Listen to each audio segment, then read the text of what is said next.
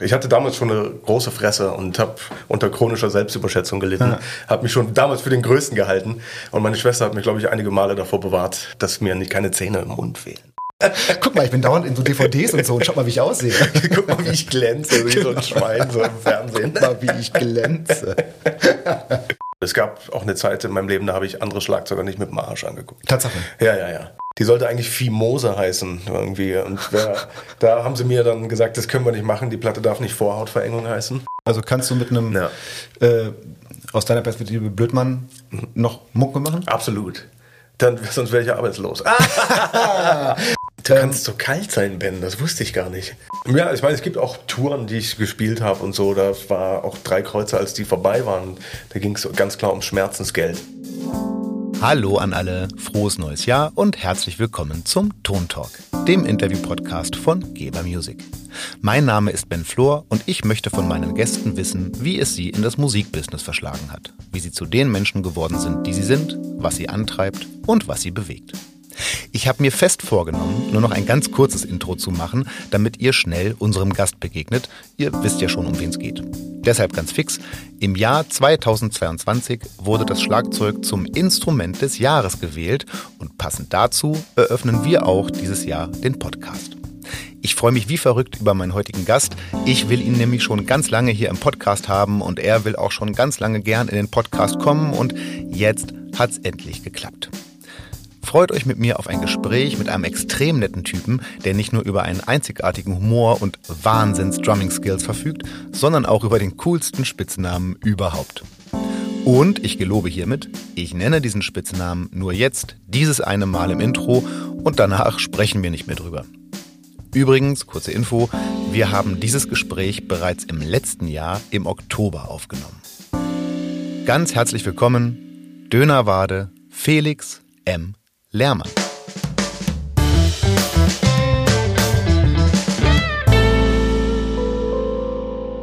Oh yes.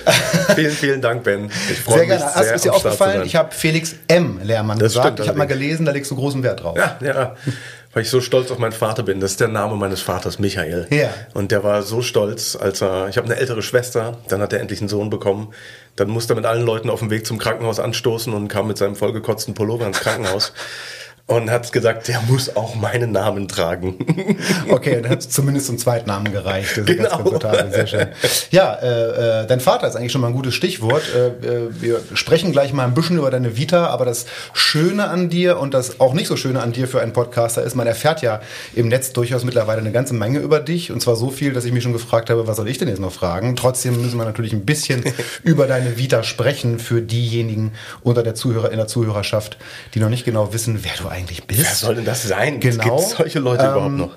Ich würde sagen, ähm, ich stell dich mal ein bisschen vor, wann immer du das Gefühl hast, ich rede Quatsch, weil das Netz lügt ja auch gerne viel. Grätsch okay. gerne rein. Ich bin mal gespannt, wie viel Wahres und Unwahres zu finden ist.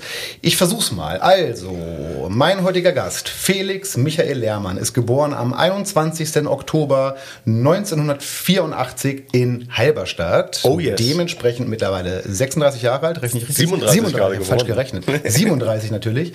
Ähm, der Vater ist der eben schon kurz erwähnte Michael Lehrmann, seines Zeichens Profi-Gitarrist nach wie vor. Ja. Hat früher in, äh, also auch heute noch, aber auch schon früher in sehr, sehr bekannten Ostbands gespielt. Mhm. Ähm, so Stern, wie heißen die? Sternmeißen, Veronika Fischer und sowas. Genau, einfach. und er äh, spielt auch tatsächlich wieder bei Sternmeißen, glaube ich, ne? Nee, jetzt nicht mehr. Jetzt schon wieder nicht mehr. Mal, jetzt okay. schon wieder nicht mehr.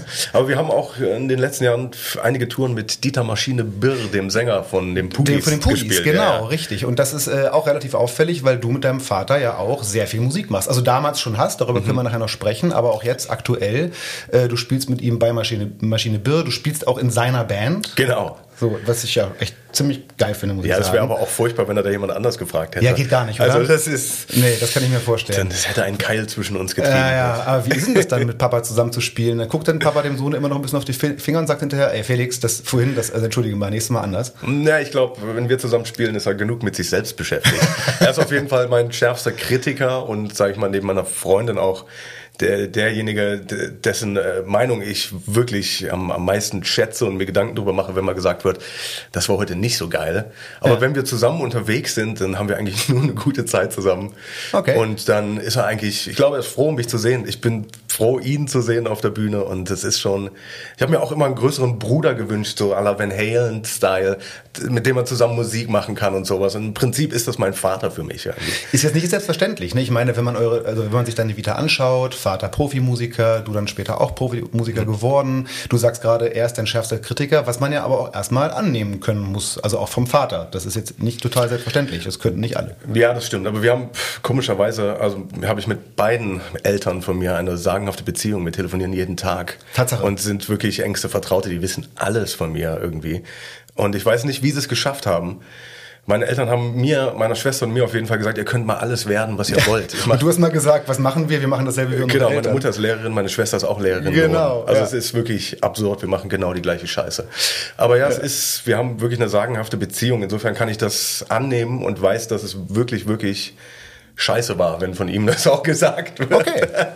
Genau, äh, deine Mutter hast du gerade schon erwähnt. Äh, was man nicht erfährt, ist, wie die eigentlich mit Vornamen heißt. Ich habe nur Mutter Lehrmann geschrieben. Okay, Carola Lehrmann heißt sie. Frau Carola, Carola Lehrmann. Äh, Lehrerin ihres Zeichens, wie du gerade schon gesagt hast. Genau. Äh, deine Schwester Stefanie mhm. ist fünf Jahre älter als du, war selbst auch mal musikalisch aktiv, hat Klavier und später vor allen Dingen Bass gespielt. Ja, Mann, und war, du hast echt geforscht. Du hast mal, äh, ja, du hast mal gesagt, ihr wart mal die, ihr beiden wart mal die tighteste Rhythmusband in äh, zumindest eurem Stadtteil. Berlin-Marzahn. ja, das ist ein Running Gag. Wir hatten auf jeden Fall zwei Bands zusammen. Ich war so 10, sie war 15 und ich hatte einfach das große Glück, dass ich dann mit gleich mit Leuten aus ihrem Alter einfach spielen konnte. Ist auch nicht selbstverständlich. Ja, also fünf Jahre Unterschied. Meine Kinder sind sechs Jahre auseinander und die verstehen sich zwar gut, aber dass die jetzt zusammen eine Band machen, sehe ich nicht. Ja. Das war wirklich, also auch großes Glück einfach. Ich hatte damals schon eine große Fresse und habe unter chronischer Selbstüberschätzung gelitten. Ja. Habe mich schon damals für den Größten gehalten. Und meine Schwester hat mich, glaube ich, einige Male davor bewahrt, dass mir nicht keine Zähne im Mund fehlen. Sie ist mittlerweile Lehrerin, ebenfalls wie die Mutter. Ähm und man muss immer dazu sagen, meine Schwester ist wunder wunderschön. Da legt sie ganz großen Wert drauf, okay, das Äh, richtig. Das habe ich auch schon mal gehört. Das hätte ich schon beinahe, aber ich wollte jetzt, das fände ich jetzt ein bisschen übergriffig. Also die wunderschöne Stefanie, ich weiß gar nicht, ob sie noch äh, Lehrmann heißt, äh, zumindest geborene Lehrmann. Ähm, sie ist jetzt zwar Lehrerin, macht sie gar keine Musik mehr oder ist sie noch, also spielt sie noch irgendwie? Nee, aber sie ist äh, die beste Partie im Backstage auf jeden Fall. In Backstage-Hängung ist sie immer noch richtig groß drin. Und das macht sie auch? Also das macht sie auch, ja, ja.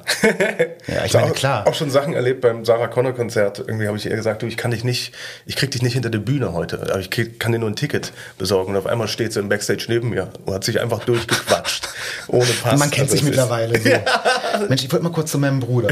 Ja, mein Bruder ist wirklich da hinten und die haben Seekus haben sie irgendwie irgendwie geglaubt. Sie ja. kann es glaubhaft rüberbringen, dass sie auf diese Backstage-Couch gehört. was, ja, also, was ja auch hinterher zu beweisen gewesen wäre, was sie offensichtlich geschafft hat.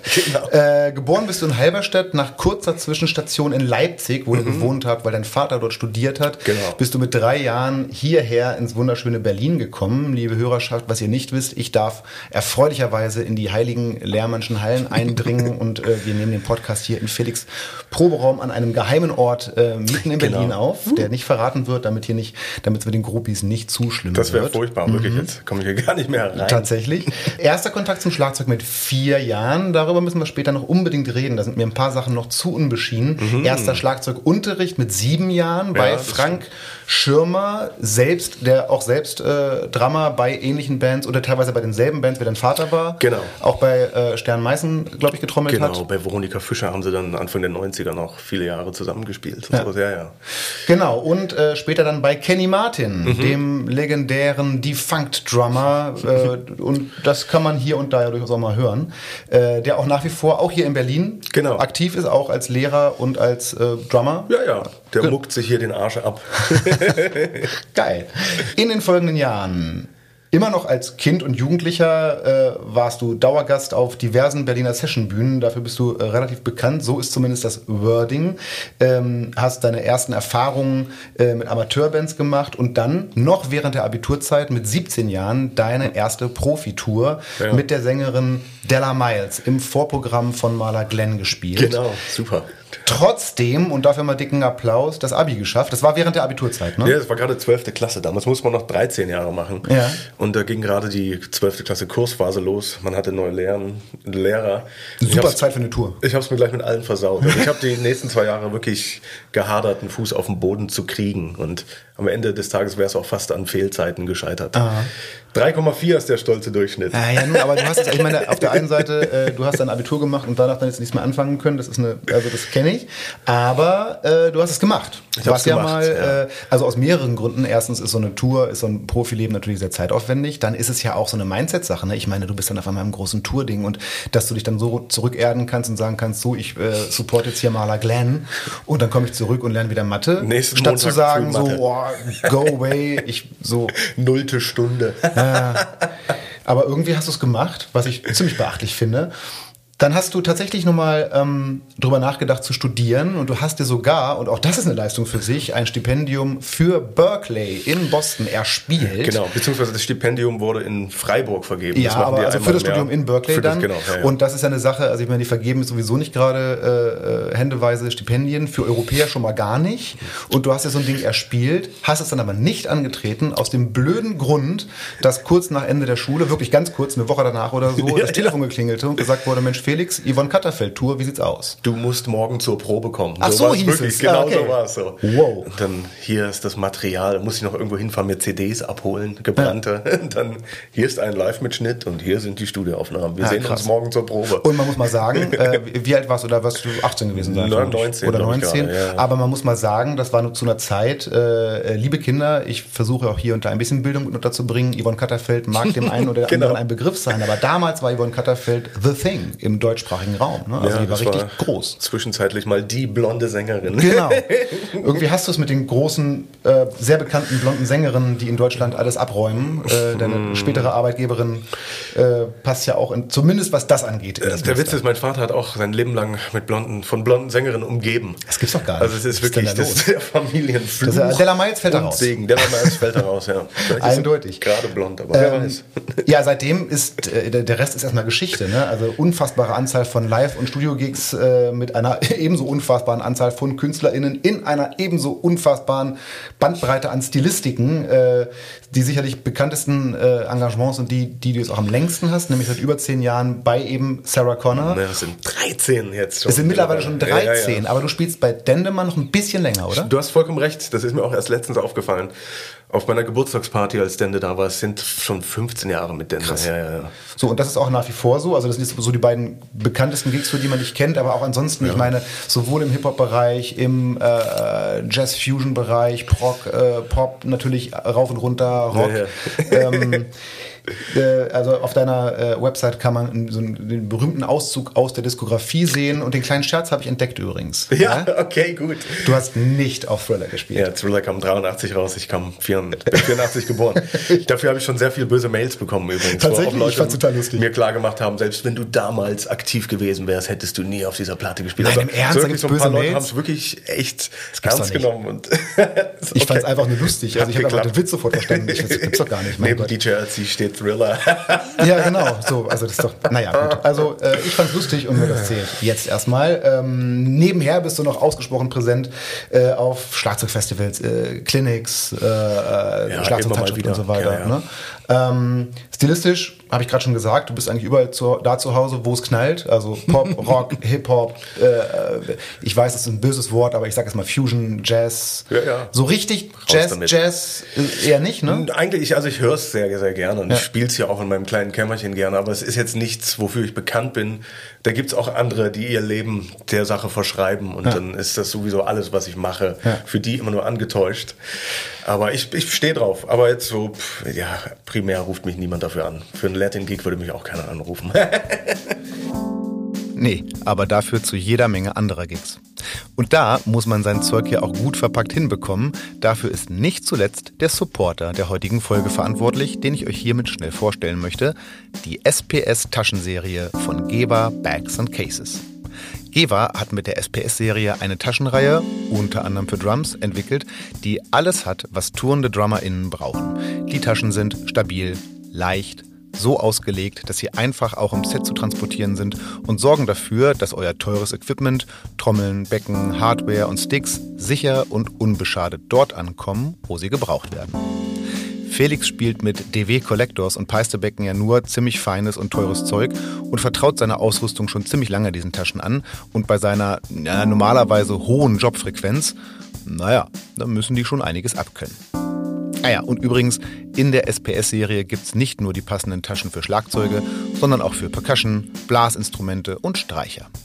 Checkt die Sachen von Geva SPS mal aus. Ich verlinke euch alles in den Show Notes. Vielen Dank an die Mädels und Jungs für den Support. Und jetzt geht's weiter mit unserem Gast. Du lebst nach wie vor in Berlin mit Ja. deiner äh, bereits erwähnten Freundin, äh, zumindest wenn du nicht gerade auf Tour bist. Ähm, in, mit Anfang 20 habe ich mal ein Interview von dir gelesen, also da warst du Anfang 20. Äh, als ich Anfang 20 war, da kannte ich dich Mhm. Wie tatsächlich. viele Jahre sind wir denn auseinander, Ben? Sag Wir mal. sind äh, fünf Jahre auseinander. Okay. Das, es geht noch. Das geht aber, komm schon. Ähm, also wir, können ja nachher, wir machen nachher nochmal das berühmte, ich muss natürlich nachher das berühmte Fan-Selfie machen und dann äh, stelle ich das mal online und ihr könnt mal entscheiden, wer von uns beiden älter aussieht. Ich habe jetzt schon verloren. Meine, meine Schwester ist ja auch fünf Jahre älter und die sieht aber fünf Jahre jünger aus als ich. Ja, das ist jetzt auch mein Lebensstil. Das ist jetzt, liegt es mir an mir. Ich bin mir sicher, dass man in meinem zarten Alter noch wunderbar aussehen kann und äh, mit deinen Genen sowieso. Was benutzt du denn für Produkte? Äh, Wasser. Wasser. nur. Überwiegend nur Wasser. Okay. An meine Haut lasse ich nur Wasser und Ich Kernseife. öle sehr viel auf jeden Fall. Ja, ein paar mehr Kör äh, Körperfette wollte ich schon sagen. Ein paar mehr Fette an den Körper, das wäre vielleicht ganz gut. Ja, ich müsste mehr cremen. Kann dir wirklich ein gutes Öl nachher empfehlen. Oh, super. Ja, äh, mit Endorsement oder? Ohne. Ohne das wäre eigentlich eine gute Sache. Ja. viel Geld dafür aus. Guck mal, ich bin dauernd in so DVDs und so und schau mal, wie ich aussehe. Guck mal, wie ich glänze, wie so ein Schwein so im Fernsehen. Guck mal, wie ich glänze. ähm, anyway, mit Anfang 20 habe ich mal ein Interview von dir gelesen, das ist schon relativ lange her, in einer einschlägigen äh, Schlagzeugzeitschrift. Und da hast du äh, für diese Zeit eigentlich schon recht weise bemerkt, dass du im Augenblick noch diesen äh, Young Gun Bonus hast und dir ein bisschen Kopf machen musst, dass du den ja irgendwann auch verlieren wirst und dass du dich bis dahin irgendwie auch anderweitig etablieren musst. Und man kann mal sagen, das äh, hast du geschafft, oder? Wie siehst du das? Ich denke auch. Und das war auch ein schleichender Prozess. Also, dass man irgendwann, klar, ich bin jetzt äh, Mitte, Ende 30, also das, äh, ich habe immer darauf gehofft, dass von einem Tag oder befürchte, dass von einem Tag auf den anderen so klar sein könnte, okay, jetzt bist du älter, jetzt hast du einen Schnurrbart. nee, aber es ist alles entspannt. Es ist, war, ich habe wirklich viel Glück gehabt und auch, was du schon erwähnt hast, viele Leute, mit denen ich lang über viele Jahre zusammenarbeite, sich so Sachen etablieren konnten, dass es das eigentlich ja. Den Young Gun Bonus habe ich definitiv nicht mehr. Leider tatsächlich nicht. Also im Vergleich zu dem gerade schon mal, im, bevor die Aufnahme leuchte, geleuchtet haben, haben wir kurz über J.R. Robinson gesprochen. Im Vergleich zu ihm vielleicht noch, aber im Großen und Ganzen. Der hat bald Rentnerbonus. Ja, so. Oh, der Held. Sag mal, das war also die Vorstellung, äh, habe ich jetzt halbwegs äh, sauber durchgekriegt. Waren da jetzt schlimme äh, Nee, nee. Fehlinformationen dabei? Nee, echt. Sehr gut. Also, Sehr akkurat, wirklich. ja, Also. äh, liebe Wikipedia, ich darf euch diesmal loben, aber ich habe auch noch andere Quellen herangezogen. Scheiße, aber mit der Seite, mit der Wikipedia-Seite habe ich nichts zu tun, muss ich gestehen. Nee, das Die hat ja keiner. Also tatsächlich machen das ja immer irgendwelche anderen. Und ich habe halt, äh, also es- ich finde es deswegen interessant, weil ich habe auch schon Gespräche mit äh, Benny Greb zum Beispiel, habe ich lange darüber gesprochen, weil er ist mit seinem Wikipedia-Eintrag so richtig gar nicht zufrieden, weil da einfach Quatsch drin steht teilweise. Und er hat auch schon mal veranlasst, dass da Dinge geändert wurden. Und er hat gesagt, dann wurden Sachen geändert und irgendwelche Wikipedia-Nerds haben das wieder zurückgeändert. Immer, da gibt's so Ja, Wiki geil. Wars. Aber du bist damit einigermaßen d'accord mit dem, was da steht. Ich war ehrlich gesagt lange nicht mehr drauf, aber von dem, was ich jetzt von dir gehört habe, okay. So, da steht da erstmal alles. Es könnte, nee, es steht sogar schon, darüber sprechen wir nachher auch noch, es steht sogar schon dein neuestes Projekt mit drin. Also Okay. ist einigermaßen Du meinst meine aktuell. Band. Deine kein- Band. ist kein Entschuldigung, mehr Projekt als nur ein Projekt. Projekt ist ein Scheißwort, ne? Projekt ist immer so, ja, ich habe da so ein Projekt und das sind immer die Ja, Dinge, ja. wo man Nee, weiß, also kommt nie raus. Wenn es ein Projekt wäre, hätte ich eine Soloplatte nochmal gemacht, Ja, aber ja. Nein, deine Ja, neue gut, Band okay. und über die sprechen wir nachher. Und wenn ihr gespannt seid, was das denn für eine Band ist, ich verrate den Namen jetzt noch nicht, dann müsst ihr leider weiterhören. Ähm, okay, ich habe ähm, mich gefragt, also ich, also ich, ich beobachte dich, das klingt immer so herablassend. Also ich okay. sehe dich schon sehr lange und äh, äh, du bist ja oft auch, also man kann dich oft erleben in Interviewsituationen oder in, also man, auch wenn du spielst, bist du ja ein sehr äh, ausstrahlender Typ, sage ich mal. Okay. Äh, aber äh, also man hat so ein, man hat so ein, oder man denkt, man hat so ein Bild von dir. Mich würde mal interessieren, was, was findest du eigentlich selber? Was bist du für ein Typ, wenn du jetzt so Adjektive für dich finden solltest? Ähm, äh, pff, zuverlässig würde ich mich einschätzen, einfach verlässlich, pünktlich. Ja, pünktlich ist so ein Ding. Ne? Also man kann ja mal sagen, dass ich jetzt zu diesem Termin schon mal eisenhart, knallhart zu spät gekommen ja, das ist. mag sein, aber du hast dich wenigstens gemeldet zwischendurch. Das Schlimmste ist ja, wenn man nicht, wenn man wartet, wartet, auf irgendwen. ja. Da, Ja. da leiden bei mir ganz schnell Freundschaften drunter einfach so. Ich bin eigentlich auch sehr ungeduldig. Für mich ist das Allerschlimmste, mich irgendwo anstellen zu müssen. Mhm. Das wirklich, deswegen bin ich auch ein großer Drängler. das meine Freundin ganz und gar nicht gerne sieht, weil sie eigentlich der höflichste Mensch ist, dem ich je begegnet bin auf der Welt. Insofern sind wir ein bisschen die eine und das andere Ende des Bösen. Das heißt, wenn man euch zusammenschmeißt, kommt ihr dann pünktlich, aber seid dabei entspannt und nett. ja, mag sein. Idealerweise. Nee, sich selber Wie, beschreiben ist ein wie, wie, bisschen pünktlich, wie pünktlich bist denn du? So, so fünf Minuten pünktlich oder mehr so Viertelstunden pünktlich? Also Ich ist- bin so fünf Minuten zu früh pünktlich. Okay. Ganz ätzend. Ich hatte auch letztens die Situation, war mit meiner Freundin im Hotel. Wir mussten auschecken und hat halt ein bisschen länger gedauert und zehn nach dann ausgecheckt und ich wurde echt richtig unruhig im Zimmer. Dabei waren wir privat unterwegs. Ich musste gar nicht irgendwo sein. Es Warum? Also hast du irgendwie Bedenken, dass du dann anderen im Weg stehst oder ist es einfach so ein Nee, ich Affekt? es oder? ist auch einprogrammiert, einfach pünktlich sein zu müssen, einfach mal jobbedingt einfach. Und dann kann ich, wenn ich im Hotel irgendwo privat bin, ist, das sieht das für mich wahrscheinlich immer noch so aus, als wäre es Hm. ein geschäftliches Ding, weil ich einfach hauptsächlich in Hotels bin, wenn ich arbeite, sage ich jetzt mal. Okay, wir waren mit der Selbstbeschreibung noch nicht durch. Ich bin gespannt, was da noch rausperlt. Ey, pff. Also ich bin immer gut vorbereitet. es ist, ist schwierig, wirklich. Ähm, Immer oder jobwise? ja, schon immer. Was wäre so das negativste Adjektiv, das du für dich jetzt mal aus, raushauen würdest? Ja, schon ungeduldig halt irgendwie. Also wirklich auch auf andere warten müssen. Und wenn irgendeiner im Proberaum nicht vorbereitet ist, dann ah, das sind so Sachen, die machen mich einfach alle. Und äußerst du das auch? Also wenn du jetzt irgendwie im Programm... Ja, ich meine, ich kenne die klar, Situation leider, gut. Ich ja. mag, ich mag äh, vorbereitet sein auch total und erleb's ultra oft, dass ich irgendwo hinkomme. Also tatsächlich äh, gibt es häufig äh, mal die Situation, dass ich, und ich spreche jetzt von einem ganz anderen Niveau, aber dass ich mal für, für Bands mal schnell einspringe, um hier lokalen Bands, die mal schnell einen Drummer brauchen, dann springe ich da mal schnell ein, bereite mich vor und habe tatsächlich schon häufiger erlebt, dass ich dann der im Proberaum am besten vorbereitet bin und die eigentliche Band muss Ja. mal überlegen, wie ging der Song nochmal. Ne? Und das finde ich nicht geil, aber ich halte dann schon noch meine Fresse. Ähm, Kann ich nicht immer. Nee. Ich stelle auch fest, immer der, der den längsten Anreiseweg irgendwo hin hatte, ist immer der, der zuerst da ist. Die Typen, die um die Ecke wohnen, die sind dann immer zu spät. Also so. Du selber, jetzt, ich wünschte, ich könnte noch so eine harte, negative Bombe, aber ich, pff, ich halte mich einfach für einen guten Typen. Ja, das deckt sich ja einigermaßen mit meinen Beobachtungen. Hätte auch sein können, dass du mir sagst, du, pass mal auf, trau mir keinen Millimeter, ich bin eigentlich ein furchtbarer Typ. Ist das furchtbar.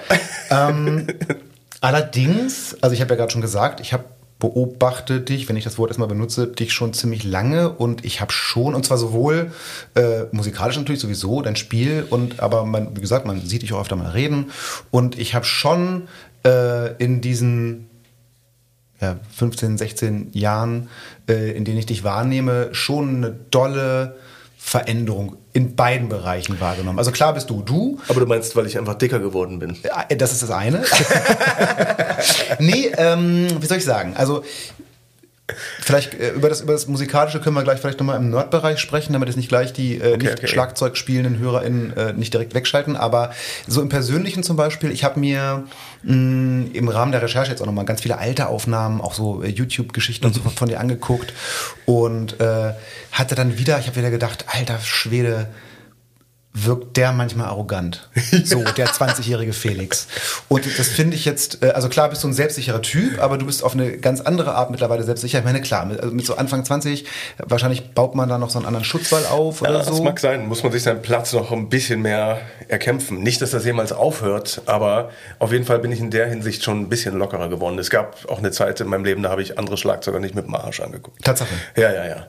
Weil irgendwie, also, weil die ihre Hausaufgaben nicht gemacht haben. Die so eine Zeit gab es definitiv auch, klar. Und man geht persönlich durch Phasen und Ja. ja, und was ist es dann, was, was hat sich verändert? Bist du entspannter oder bist du, pff, akzeptierst du mehr oder was? Ja, ich glaube einfach so im Leben generell toleranter. Toleranter, geworden. ja, Nee, aber auch so äh, einfach, äh, das ist ja alles ein ganzes Miteinander, egal wer welches Instrument spielt und auch das Furchtbarste, was man machen kann, ist ja auch Leute nur abzustempeln, sagen, der ist Schlagzeuger, der ist das. Also jetzt mal blöd gesagt, am Ende ist dann jeder ein Musiker, jeder ein Mensch und es gehört einfach viel mehr dazu, ob jetzt einer wer wie viele Stunden im Proberaum verbringt irgendwie. Ja. Und das auf jeden Fall. Insofern ist, glaube ich, einfach, ja, ich würde wirklich so blöd es klingt sagen, dass man sich einfach als Mensch weiterentwickelt und den großen Zusammenhang immer, immer mehr erkennt. Ich will da jetzt noch gar nicht so sehr rein äh, abtauchen, aber ich habe es angerissen, damit ich zumindest auch einmal äh, ausformuliert haben. Ich habe auch, äh, gerade als ich mir diese alten Aufnahmen angehört habe, ich weiß noch, ähm, also auch, also auch gerade so zu den ersten, äh, zu den Zeiten der ersten Revo 3 Platte und so, also als ich dich äh, natürlich super viel gefressen habe und äh, mir ganz viel, und auch ganz viel gelesen habe. Du hast damals auch sehr, sehr viele Interviews gegeben in den ganzen Fachmagazinen und so. Und ganz, ganz häufig, und das habe ich auch wieder verstanden, als ich die Videos gesehen habe, war so Thema, also es gab eigentlich spieltechnisch mal so zwei zwei große Themen, also ganz häufig in meiner Wahrnehmung. Erstens, äh, was du so mit der Hyatt gemacht hast. Mm. Super viel, also ich fand das, fand das mega und äh, du warst ja auch immer so ein, so ein äh, also es ging viel um, um, Rudiments und was du früher so geübt hast und wie du das auf der Hyatt anwendest. Das war so ein Ding. Das beobachte ich mittlerweile in deinem Spiel so gar nicht mehr, muss ich sagen. Ja, ich fand das damals auch ein bisschen, das ging zu weit, weil ich habe einen Schlagzeuger erwähnt, Paco Seri von der Elfenbeinküste. Auch über den müssen wir gleich noch richtig reden. Genau, und der ist halt bekannt dafür. Der, bei dem baut halt alles darauf auf. Das ist einfach ein großer Held von mir mir. Und das wurde irgendwann mal genommen, diese Phrase, und auf einmal ging es sehr viel immer um die Richtung. Das Gefühl hatte ich selber auch eigentlich nie. Und ja. da du jetzt auch sagst, ja, die Wahrnehmung war schon ein bisschen so, aber du hast es mittlerweile wirklich verändert. Also ich habe äh, mir, wie gesagt, also das ist immer das Schöne, ich in der Recherche sehe ich sowas immer sehr kompakt. Also ich beschäftige mich mindestens einen Tag lang dann nur mit, in dem Fall Felix Lehrmann. Du Armer. Nö, war ganz schön eigentlich. Ich habe auch danach dann, als ich fertig war, bin ich ein bisschen ans Pad gegangen. Aber ähm, ist schon so, also du spielst, äh, du bist ja, wie gesagt, immer noch du, aber du spielst irgendwie, wie soll ich sagen, ja, schon ein bisschen anders. Um es mit Yvonne Katterfelds Worten zu sagen. Du bleibst immer noch du. Wunderschön. Ich hatte gehofft, dass wir es schaffen, dich heute noch ein paar Mal zum Singen zu kriegen. Du meinst, ich spiele anders schon, ja. Ja, ich, mir fehlt das Richtige. Vielleicht äh, klingt ein bisschen doof und ähm, vielleicht ein bisschen reifer. Ja, also ganz persönlich, wenn ich also es mal selber, wie ich die Sache einschätze, hat sich bei mir so in den letzten drei, vier Jahren eigentlich am meisten nochmal getan man geht immer durch Phasen, Sachen verändert sich, man spielt mal einen anderen Stick und einfach mal ein anderes Becken und ja, guckt, wie sich jetzt mal Dinge in den letzten Jahren auch mal komplett alles neu gespielt. Das stimmt auf jeden Fall. Aber es, es klingt wirklich total doof, aber es ist auch viel wirklich meiner Freundin zuzurechnen, die mich da so ein bisschen echt auch geerdet hat und einfach mir auch wirklich klar gemacht hat, dass ich einfach teilweise auch mein eigenes Klischee bediene am Set und mhm. dass man einfach mal ein bisschen weiter gucken muss, bisschen frische Luft reinlassen muss und einfach auch mal sich mal wieder einfach weiterentwickelt, wirklich im besten Sinne.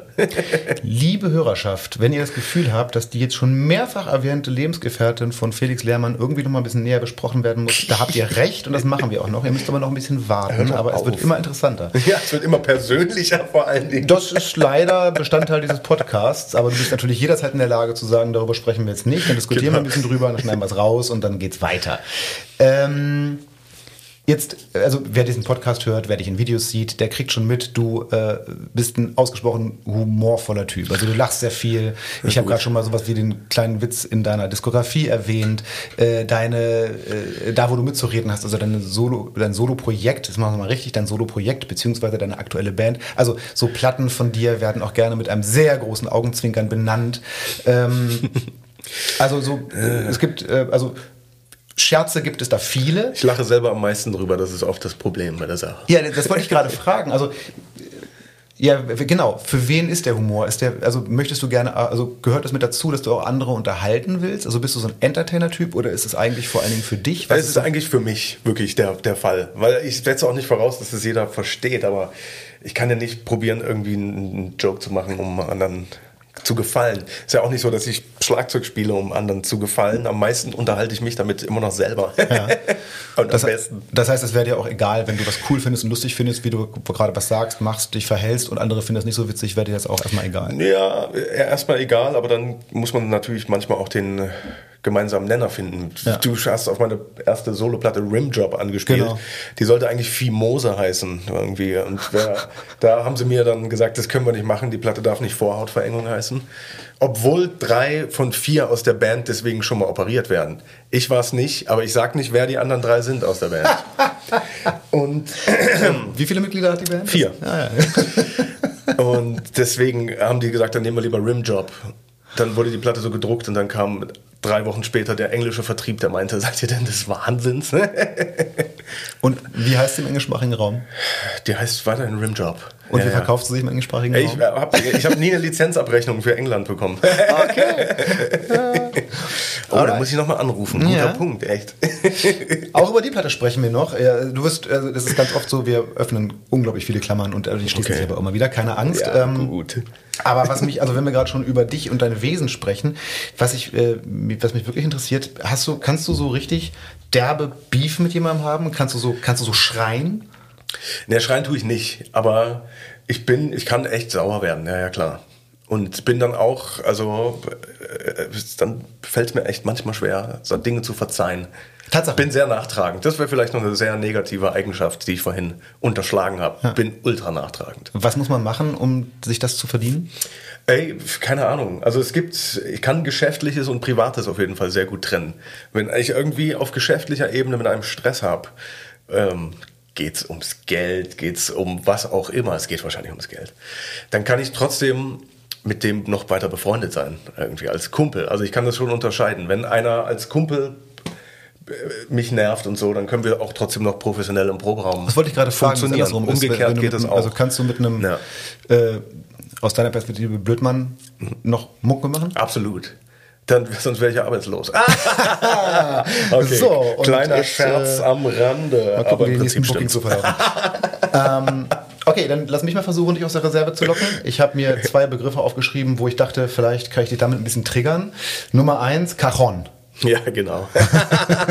Oder besser, äh, wir machen ein Plakt und Felix spielt Cajon. genau. Ey, Cajon ist ein wunder, wunderschönes Instrument. Wirklich, gerade im Flamenco-Bereich, wo es herkommt. Da gibt's einfach richtige Chefs, die das Ding bedienen. Es ist einfach nur leider, was hier in unserem Breitengraden passiert und in Parks, gerade in dieser, in Berlin, was da an Cajon-Missbrauch stattfindet. Naja, zumal jetzt. das Ding hier auch so einen Ruf hat, das fällt mir auch immer wieder auf. Ähm, äh, ich bin jetzt äh, zum Beispiel, ich bin sehr viel an Schulen unterwegs und äh, alles steht voll mit Cajons, weil alle irgendwie, also die hat so den Ruf, ähm, das ist so ein bisschen wie ein Schlagzeug, ist nur viel einfacher, was man Ja. einfach verdammt nochmal nicht stimmt.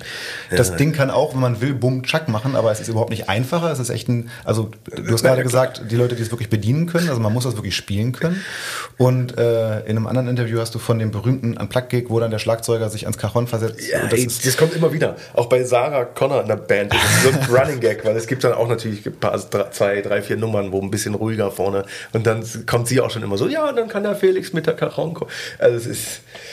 Ich habe großen Respekt vor dem Gerät und es wird halt einfach äh, so rudimentär von Schlagzeugern oft bedient. Ich kann nicht Cajon spielen. Ich kann das zwar bum bum chuck machen, sieht total doof aus, klingt unterdurchschnittlich und ist einfach nicht gut. Insofern, nee.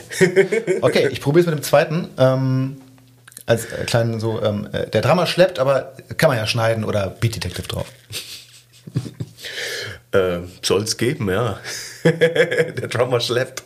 Ah, okay. Der Trigger war jetzt nicht so doll, wie ich gedacht habe. Ich habe mich darauf bezogen, ähm, du hast mal in einem Interview mit einem lieben Kollegen von mir so ein bisschen über das Thema gesprochen. Also da hatte ich den Eindruck, dass sich das schon ein bisschen piekt, äh, dass, ähm, wie soll ich sagen, es einfach viele in der, äh, in der Profession des Schlagzeugspielens gibt, die den Job manchmal nicht so richtig können und dann eben super viel, ihn trotzdem machen und dann im Studio super viel ausgeglichen wird. Ja. Pff, gibt's immer wieder. Äh, Gibt's schon seit Jahrzehnten auf jeden Fall. Dass, immer, dass man einfach immer mehr kaschieren kann mit Aufnahmen, dass man teilweise auch, ja, man kann sich aus Samples auch alles bauen. Und insofern, ich glaube, in den 70er, 80er Jahren wurden auf jeden Fall einige Leute nicht ins Studio gelassen, die heute da freien Zugang rein und raus haben. Ja, und wenn man mal als, äh, auch als Amateurmusiker ein bisschen Erfahrung im Studio gemacht hat und merkt, wie, worum es da echt geht und was man dann alles hört, was man normalerweise nicht so Alles. hört. Und wenn man dann bedenkt, dass Bands in den äh, 60er, 70er Jahren halt einfach stumpf reingegangen sind, weil es auch technisch gar nicht anders ging und den Shit spielen mussten und Ja, am besten klar. noch live zusammen und da durfte sich keiner verspielen. Aber es ist natürlich auch so, dass sich die einfach Hörgewohnheit des Normalverbrauchers echt auch davon abgewandt hat. Wenn sobald was nicht so super auf dem Grid ist, einfach und ein bisschen looser gespielt, dann ist das gleich irgendwie nicht mehr gut. Ja. Ja. Dabei machen ja, also vor allen Dingen in der Popmusik, ne? Genau, vor allen Dingen in der Popmusik, ja, ja. Ey, das passiert, ich reg mich darüber schon lange nicht mehr auf. da ist schon eine kleine Entspannung eingetreten. Also das heißt, äh, wenn du jetzt eine Platte eindaddelst und der Produzent sagt hinterher, ah du, ähm, das ist mir da hinten zu untight, da muss ich noch mal ein bisschen was gerade rücken, da fühlt sich dich jetzt nicht total in der Ehre gekränkt. Da bin ich schon längst dreimal abgebogen mit meinem Auto wieder und raus. Für mich ist eigentlich sowieso, wenn ich aus dem Studio gehe und über das Demo die Drums eingespielt habe, dann ist für mich der Song eigentlich auch schon fertig. Was soll Das da Wichtigste ist drauf, ja genau, was soll noch kommen? Schlagzeug war noch schön lauter die ganze Zeit im Mix, eigentlich super geworden die Aufnahme. Okay, also wenn wir jetzt schon, jetzt, jetzt kommen wir immer weiter in den Bereich des Schlagzeugspielens, dann können wir auch noch ein bisschen weiter nach Nerdistan abtauchen. Liebe Nicht-SchlagzeugerInnen, äh, ihr könnt, wenn ihr wollt, es kurz vorspulen, aber macht mal nicht, das wird trotzdem interessant. Ähm, ich habe ja schon anfangs gesagt, wir müssen nochmal drüber sprechen. Es gibt, äh, also in jeder Vita, die man von dir irgendwo liest, gibt es dieses, ähm, der Felix hat mit drei oder vier angefangen mit Schlagzeugspielen äh, und dann hat er mit sieben Unterricht gehabt. Und dann geht so weiter in der Erzählung. Aber mir ist das zu kurz erzählt. Also dieses äh, mit drei oder vier, also mit vier Jahren war es, glaube ich, äh, dein äh, Onkel mütterlicherseits, das ist äh, gemeinhin bekannt, äh, hat mal Schlagzeug gespielt, deswegen stand auf Omas Dachboden Schlagzeug und du hast deine Eltern bearbeitet, bis die irgendwann dieses Schlagzeug zu dir geholt haben. Genau, stand's im Kinderzimmer. Und du drauf dengeln konntest. Unterricht hast du aber erst mit sieben. Das sind ja jetzt erstmal drei Jahre Differenz. Was ist in der Zeit passiert? War das äh, drauf rumkloppen, wie man sich das von drei, vierjährigen so vorstellt? Oder hast du angefangen, Schlagzeug zu spielen? Ähm, viel drauf rumgekloppe, auf jeden Fall. Mein Vater hat mir ein paar Sachen gezeigt. Der wäre, glaube ich, früher auch am liebsten Schlagzeuger geworden. Insofern. Na, kein Wunder. Also, Und dann hatte ich auch noch einen, äh, der, mein anderer Onkel, meine, meine Mutter hat drei Geschwister, der andere Onkel, der hat mir dann auch ein paar Sachen noch am Schlagzeug gezeigt. Die haben alle auch so ein bisschen hobbymäßig. Irgendwie konnte da jeder so ein bisschen lu lu la la lu la lu la spielen. ja, oh Gott, ja, klar, der geht immer. Und genau, und insofern haben sie mir so ein paar Sachen gezeigt und ich habe dann einfach immer mehr Zeit dran verbracht und dann war mein Vater, meinem Vater klar, da müssen wir jetzt mal was machen. Ich hatte sogar zwei Stunden ich, mit sechs oder sowas bei so einem Klassikkumpel irgendwie. Da musste ich auf einmal Traditional Grip, Snare angeschrägt und dann hieß es, okay, wir machen jetzt erstmal nur drei Jahre nur Snare. Dann bin ich da zweimal hingerannt und war klar so, ey, das, das, das geht nicht. dann höre ich auf. Und insofern hat mein Vater dann einfach seinen Bandkollegen Frank Schirmer genötigt, mich zu unterrichten.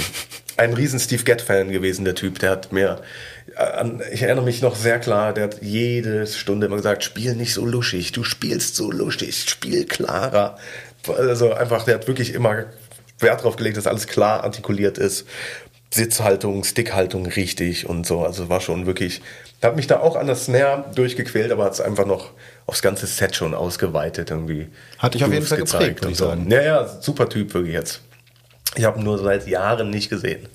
Wo wir gerade schon bei Einflüssen von anderen Drummern sind und bei so bestimmten Altersangaben, die bei dir immer wieder auftauchen, das ist auch noch so ein Ding, was ich zu kurz besprochen finde.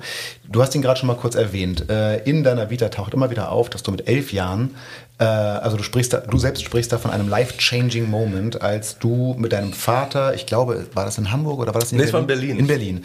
Äh, Die Joey Savinul Band gesehen hast mit besagtem Paco Seri Mhm. Genau. am Schlagzeug und laut deiner Aussage war das so ein totales Ding für dich. Was ist für einen Elfjährigen, was hat das, warum, was war daran so life-changing? Also ich habe einfach zu dem Zeitpunkt äh, hat sich mein ganzes musikalisches Universum um Red Hot Chili Peppers und Van Halen und Guns N' Roses und solche Rock. Bands, Mr. Big, Aerosmith und so. Mein Vater, da waren zwar Es gibt sogar ein Selfie mit dir und Pat Torpy. Ja, das stimmt. Meine Schwester war der größte Mr. Big Fan und wir haben die mal abgegriffen. Auch da hat meine Schwester wieder alles gegeben. Auf einmal standen wir im Backstage. schon damals. ähm, es gab zwar schon damals so Pat Metheny-Platten, John Schofield-Stuff bei uns zu Hause, aber ich habe das alles immer ein bisschen äh, mit dem Arsch nicht angeguckt einfach. Es war mir zu streberhafte Musik. Steve Vai, Joe Satriani und so Sachen waren auch auf meiner Liste ganz weit oben. Und einfach, das war das erste Mal, dass ich irgendwie so ein World Music, Jazz Rock, Fusion Konzert gesehen habe. Und dann wirklich, also auch aus heutiger Sicht rückblickend, ist das Joe Savino Syndicate Mitte 90er eigentlich die beste Liveband, die es gegeben hat, aller Zeiten. Und äh, einfach der Druck, der Wind, der da von der Bühne kam, die Freiheit, die da vorherrschte und trotzdem Joe Savino ein strenger Bandleader, seine Jungs da durchgecued hat und aber Paco Seris Wind, einfach Dynamik, ähm, ja, der ist immer aufgestanden, bei, wenn er über die Toms gespielt hat, ist er dabei aufgestanden und hat reingerufen und die Jungs angetrieben. So was habe ich einfach noch nie erlebt gehabt. Ich habe jetzt ja auch eine Gänsehaut in dem Moment, wenn ich nur von erzähle. Das liegt daran, dass er so frisch ist. Ja. ist dir wirklich kalt? Nein, überhaupt nicht. Ähm, ja, okay. Also das heißt, das heißt, es war jetzt gar nicht so, dass du ihn hast spielen sehen und gesagt hast, ah krass, die Licks, was er da macht, sondern es, es klingt es mehr wie diese Gesamtenergie. Der Band. Ja, ja schon. Ich meine, der Paco Seri, exzeptioneller Spieler nach wie vor auch, aber schon so, einfach so eine Band zu erleben, die so einen Sound einfach von der Bühne bläst. Ich war auf so vielen Rockkonzerten auch schon vorher und mein, beim Gigs von meinem Vater die laute Gitarre immer sehr genossen. Bei Joe Savino im Syndicate in der Band hatte der Gitarrist immer so ein bisschen den Sklavenjob. Der darf keine Akkorde spielen, der darf nur Single-Note-Lines kneten die ganze Zeit. Vielleicht war das auch der, das Erfrischende, dass ich gesehen habe. Haha, so kann es also auch laufen für Gitarristen. äh, gehst du noch gerne auf Konzerte? Na klar, unbedingt. Auch der besagte Club quasi Modo in Berlin, in dem das passiert ist. Meine äh, Freundin hat vor Corona den Laden drei Jahre lang geleitet. Ach, oder zwei Jahre waren es, okay. glaube ich. Und das war auch wunder, wundervoll. da gab es dann auch so Momente, dass Billy Cobham da gespielt hat und dann hieß es auf einmal, Hey Billy, this is my boyfriend Felix. He's also a drummer. Und äh, Billy nur so, hi Felix. Und dann hat er schon wieder mit seinen Augen am Hintern meiner Freundin geklebt. Netter Typ. Ähm, wenn du, ja, wie ist denn das, wenn du, aber wenn, wenn du auf Konzerte gehst, was, äh, also wie gehst du auf Konzerte? Bist du dann schon Musiker, also der das so auf, auf Musikerebene wahrnimmt, oder bist du so, so Szenebestandteil, so man sieht sich und man kennt sich, oder bist du so der kleine Felix, der so, ja, ein Konzert? Kommt immer drauf an. Also Gestern habe ich die Red Chili Peppers Karten für nächstes Jahr aus Hamburg, für das Hamburg-Konzert aus dem Briefkasten geholt. Da habe ich mich schon gefreut und schon genau gesehen, wie, wenn der erste Ton fällt, ich den Bierbecher in die Luft ausschütten werde und die Party losgehen wird. Ich bin jetzt ich gehe natürlich auch oft Freunde besuchen auf Gigs und hin und her. Aber es gibt noch genug Fanboy-Momente, wo ich mir Tickets kaufe und am Start bin. Und also alles. Ich bin aber jetzt nicht die Jazzpolizei, die mit verschränkten Armen in der Ecke steht und irgendwie die Strichliste führt. Da, da hänge ich, ah, häng ich, ja so häng ich lieber an der Bar oder gehe dann lieber raus und rauche. Wir haben jetzt, also als du dich vorhin beschrieben hast, äh, ist das schon so angeklungen. Du klingst erstmal grundsätzlich wie ein ziemlich disziplinierter Mensch. Das täuscht. Ja? Ja, ja. also, also ganz viele Dinge, was so Pünktlichkeit und so angeht. Aber wie, wie ist es im musikalischen Bereich, also was, was jetzt zum Beispiel Üben angeht? Bist mhm. du, was das Üben angeht, ein disziplinierter Mensch? Ja, schon, aber ich habe mein kleines, meinen, meinen kleinen Übungsschatz, den ich so 30 bis eine Stunde, 30 Minuten bis eine Stunde mache am Tag. Der Rest darum ist einfach wenn ich hier bin und am Set sitze, dann wird einfach nur gespielt. Ich bin jetzt nicht derjenige, der Sachen auscheckt und an Mikrotiming arbeitet oder irgend so ein Quatsch. bin wirklich einfach ein fleißiger Rudiment über und habe eine gute Zeit am Schlagzeug. Es klingt ganz doof, aber es ist wirklich. Nee, es klingt gar nicht doof, weil ich habe, äh, als ich das von dir jetzt auch, also so eine ähnliche Aussage habe ich von dir jetzt im Rahmen der Vorbereitung auch schon mal gehört und ich habe gedacht, das ist ja geil, wie ich. Tatsächlich, das deckt sich total so dummer, also du, dummerweise, also, also, ich weiß nicht, woran es liegt, aus irgendwelchen Gründen machst du es halt besser als ich. Ich weiß auch nicht, woran das liegt. Vielleicht hätte ich mehr machen sollen. Keine Vielleicht, Ahnung. wie viel hast du denn, wie viel, das schätze denn, wie viele Schläge du schon gemacht hast in deinem Leben? Ähm, weil ich zähle jeden mit. Ja, tatsächlich. Sache. Mhm. Da muss ich, das habe ich äh, draußen im Auto auf dem Okay, Handy. müssen wir dann mal gleich naja, mal gucken. Genau.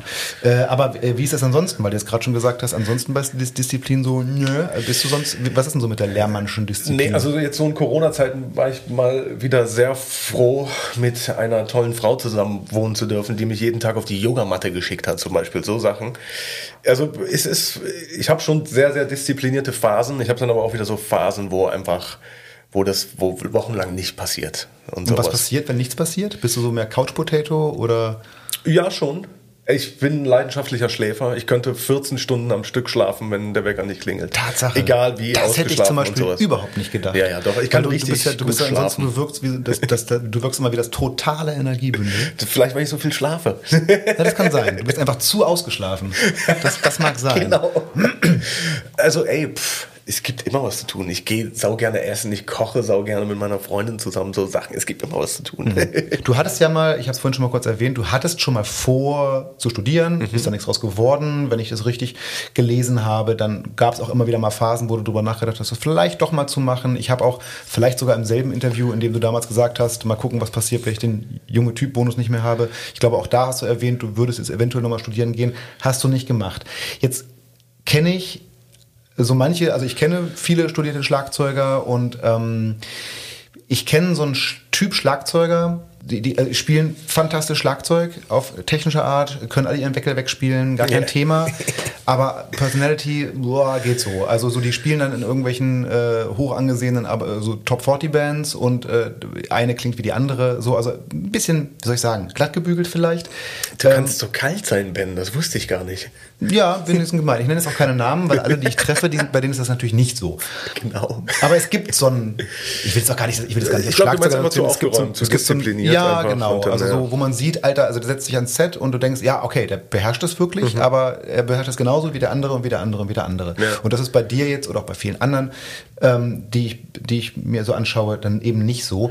Hättest du Angst, dass wenn du ein Studium gemacht hättest oder wenn du noch ein Studium angehen würdest, gut, das ist vielleicht, also sagen wir mal, du hättest es damals gemacht, hättest du Angst gehabt, dass dir sowas passiert? So zu äh, werden? Damals wahrscheinlich ja, aber jetzt zurückblickend muss ich sagen, das ist totaler Quatsch. Man kann natürlich nie genug lernen. Es gibt immer Beispiele für Leute, die studiert haben und die dann so ein bisschen gebrochen rauskommen und einfach mehr sich Gedanken darüber machen, was sie eigentlich nicht können. Solche Fälle gibt's auch, aber ich glaube, das wäre früher oder später auch denen passiert, egal ob sie jetzt studiert hätten oder nicht. Der Spiegel wird einem immer mal vorgehalten. Und so viel Ehrlichkeit, man braucht diese Ehrlichkeit und diese Selbstreflexion, um einfach auch weiterzukommen. Ähm, nee, ich glaube, äh, ein, bei einigen Leuten, man kann das Instrument einfach so weit treiben, dass es man wirklich auch so spielt, wie man charakterlich als Typ auch ist. Das ist dann der Idealstatus, glaube ich, den man erreichen kann. Und manche Leute erreichen das entweder nie oder sind auch einfach langweilig und aufgeräumt und sauber, haben, haben äh, ja, einfach sind zu äh, unversaut. Mhm. Ja, es gibt so einen Musikertypus. Ähm, du hast mal irgendwann, also du redest ja gerne von dir auch als äh, innerlich sehr jung geblieben, was ich mit Sicherheit unterschreiben würde. Und du sagst mal irgendwann äh, in einem Gespräch, äh, sagst du, dass das bei Musikern oder, das, oder, oder auch vielleicht jemand anders sagt das, aber in deinem Kontext jedenfalls, dass es bei Musikern möglicherweise so sei, dass die Musik einen jung hält. Und da habe ich gedacht, ja, bei einem bestimmten Typus Mensch auf jeden mhm. Fall. Ich kenne aber auch den totalen Antitypus an ja, Musikern dazu. Deswegen, und jetzt benutze ich das Wort zum ersten Mal, nämlich so die, die Mucker. Mhm. Also in, äh, in so Bereichen, wo Leute ähm, ja auf so eine ganz aufgeräumte Beamtenart halt so wegmucken und ist auch eigentlich egal, emotional passiert da gar nichts und man macht seinen Job. Also ja. ich, ich kenne auch dieses unglaublich Erwachsene. Das ist ein schmaler Grad. Ich glaube, irgendwann äh, verliert, kann man zwar einfach verlieren, wenn man sich nicht genug äh, eigene Sachen auch noch betreibt eigene Bands mit Musik, die wirklich aus einem rauskommen, sondern wenn man sein Leben lang in diesem Bediener-Ding ist. Und das kann ja schnell passieren. Das ne? kann ich meine, wenn du wolltest, ja. könntest du doch deinen Kalender voll machen und einfach mit, mit, mit Jobs. So. Ja, wahrscheinlich ja. Aber ja, mir, ich bin da auch ganz, ganz vorsichtig und immer auf Zehenspitzen, einfach um die Balance zu halten, dass das wunderschöne Instrument, was ich spiele und mich nach wie vor so gut unterhält, einfach nicht ein reinrassiges Arbeitswerkzeug ist irgendwie. Ja, der Gedanke, dass man zum Schlagzeug geht und nur denkt, was verdiene ich denn mhm. diesmal damit, ist schon blöd. Ja, ich meine, es gibt auch Touren, die ich gespielt habe und so. Da war auch drei Kreuze, als die vorbei waren. Da ging es ganz klar um Schmerzensgeld. In guter Gesellschaft, einfach mit guten Musikern, lässt sich jede Tour mit noch so furchtbarer Musik wirklich sehr gut ertragen. Aber manchmal ist gar nichts davon gegeben und dann hm. peitscht man so eine Tour weg irgendwie da fällt mir jetzt drei Wochen mit Haftbefehl im Nightliner ein. Wo nur Drums, nur DJ, fünf Rapper und ja. ja, ja, und zwei Sekus. Alles klar. Wo man so wirklich so völlig im Milieu hängt und danach boah, ganz tief durchatmen musste erstmal, als der Bus wieder vor der Tür angehalten hat zu Hause. Wie kann man das vermeiden? Also kann man das, äh, kriegt man ein Gespür dafür oder muss man erstmal Felix Lehrmann sein, um sich leisten zu können, sowas auch nicht zu machen? Ja, also Geldgier ist ja ganz schlecht auf mhm. jeden Fall. Wenn man richtig auf Geld steht, dann ist es schwer, da oft Nein zu sagen. Und ansonsten, ey, gut spielen, könnte Ich überlege gerade, also ich weiß, ich habe das Zitat von Joost. Ich überlege nur gerade, wer es ihm gesagt hat. Ich meine, es wäre sogar Udo gewesen. Udo Dahmen, glaube ich. Ich hoffe, ich schmeiße das nicht durcheinander. Ihr könnt es nochmal nachhören. Joost Nickel ist, glaube ich, Folge 6 der ersten Staffel, bin ich nicht ganz sicher. Ähm, jedenfalls hat, ich glaube, Udo zu Joost gesagt, äh, pass auf, wenn du jetzt davon leben willst, sieh zu, dass du immer genug Kohle auf der hohen Kante hast, um es dir leisten zu können, eine Tour abzusagen. Ja, das ist ein guter Punkt leider, ja, ja. Das sollte definitiv gegeben sein. Man darf aber auch gleichzeitig nicht unter Existenzangst leiden. Weil wenn man dann irgendwie wirklich auch so, weil wenn man eine Tour absagt, dann wird man äh, höchstwahrscheinlich beim nächsten Mal für die Tour auch nicht nochmal gefragt. Also dann ist da jemand anders drin. Insofern muss einem klar sein, wenn so manchmal so Zeitfenster aufgehen, wo einer einem auf dem Schirm hat, ob man das jetzt machen will oder nicht, weil das kann sich ganz schnell wieder schließen. Was ich auch über dich gelesen habe, das fand ich ja total irre, wo wir gerade so über Touren und Absagen und so äh, sprechen. Machst du das tatsächlich alles selbst? Also das, das, Ja, das ja, Management, das, die, Logistik, das Ja, also, pff, also ich wüsste jetzt keinen, der das Management besser machen könnte. Ist auch nicht so. Also das ist doch eine Menge, oder? Ist ja aber alles sehr machbar. Oft, oftmals sind logistisch dann nur die Sachen, wie kommt mein Schlagzeug jetzt von A nach B Mhm. und so. Und das kann ich eigentlich gut selber organisieren. Ich stehe auch drauf, Reisen für mich zu organisieren, weil ich am besten weiß, wie schnell bin ich da Mhm. und da, wie viel Zeit brauche ich da. Und das ist, das müsste ich anderen auch erst erklären. Mhm. Und so Schlagzeuglogistik ist natürlich sehr, sehr hilfreich, wenn man so eine tolle Firma wie die Geva im Nacken hat. und den schon häufig und gerne besprochenen und auch gerne gegrüßten äh, Artist Relation Manager of the Hearts, glaube ich, nennst du ihn gerne. Stefan Weiler. Ja, richtig. Ah, ja. Liebe Grüße, Stefan. Entschuldige Stefan. bitte, Nico. Und der, wie heißt der? Nico Nevermann. ja, Nico ist Nevermann, auch richtig. wirklich ein guter Typ. Ja, ja, den habe ich auch schon mal getroffen. Der Gott sei Dank jedes Mal ans Telefon geht, wenn ich anrufe. Nico, vielen Dank dafür. auch wenn es nicht immer nur freundschaftliche Anrufe sind. Ähm, ein Begriff, auch in irgendeiner Vita von dir, nicht in deiner, auf deiner eigenen Seite, glaube ich, egal. Das ist ein Rosetten, Begriff. Kasper?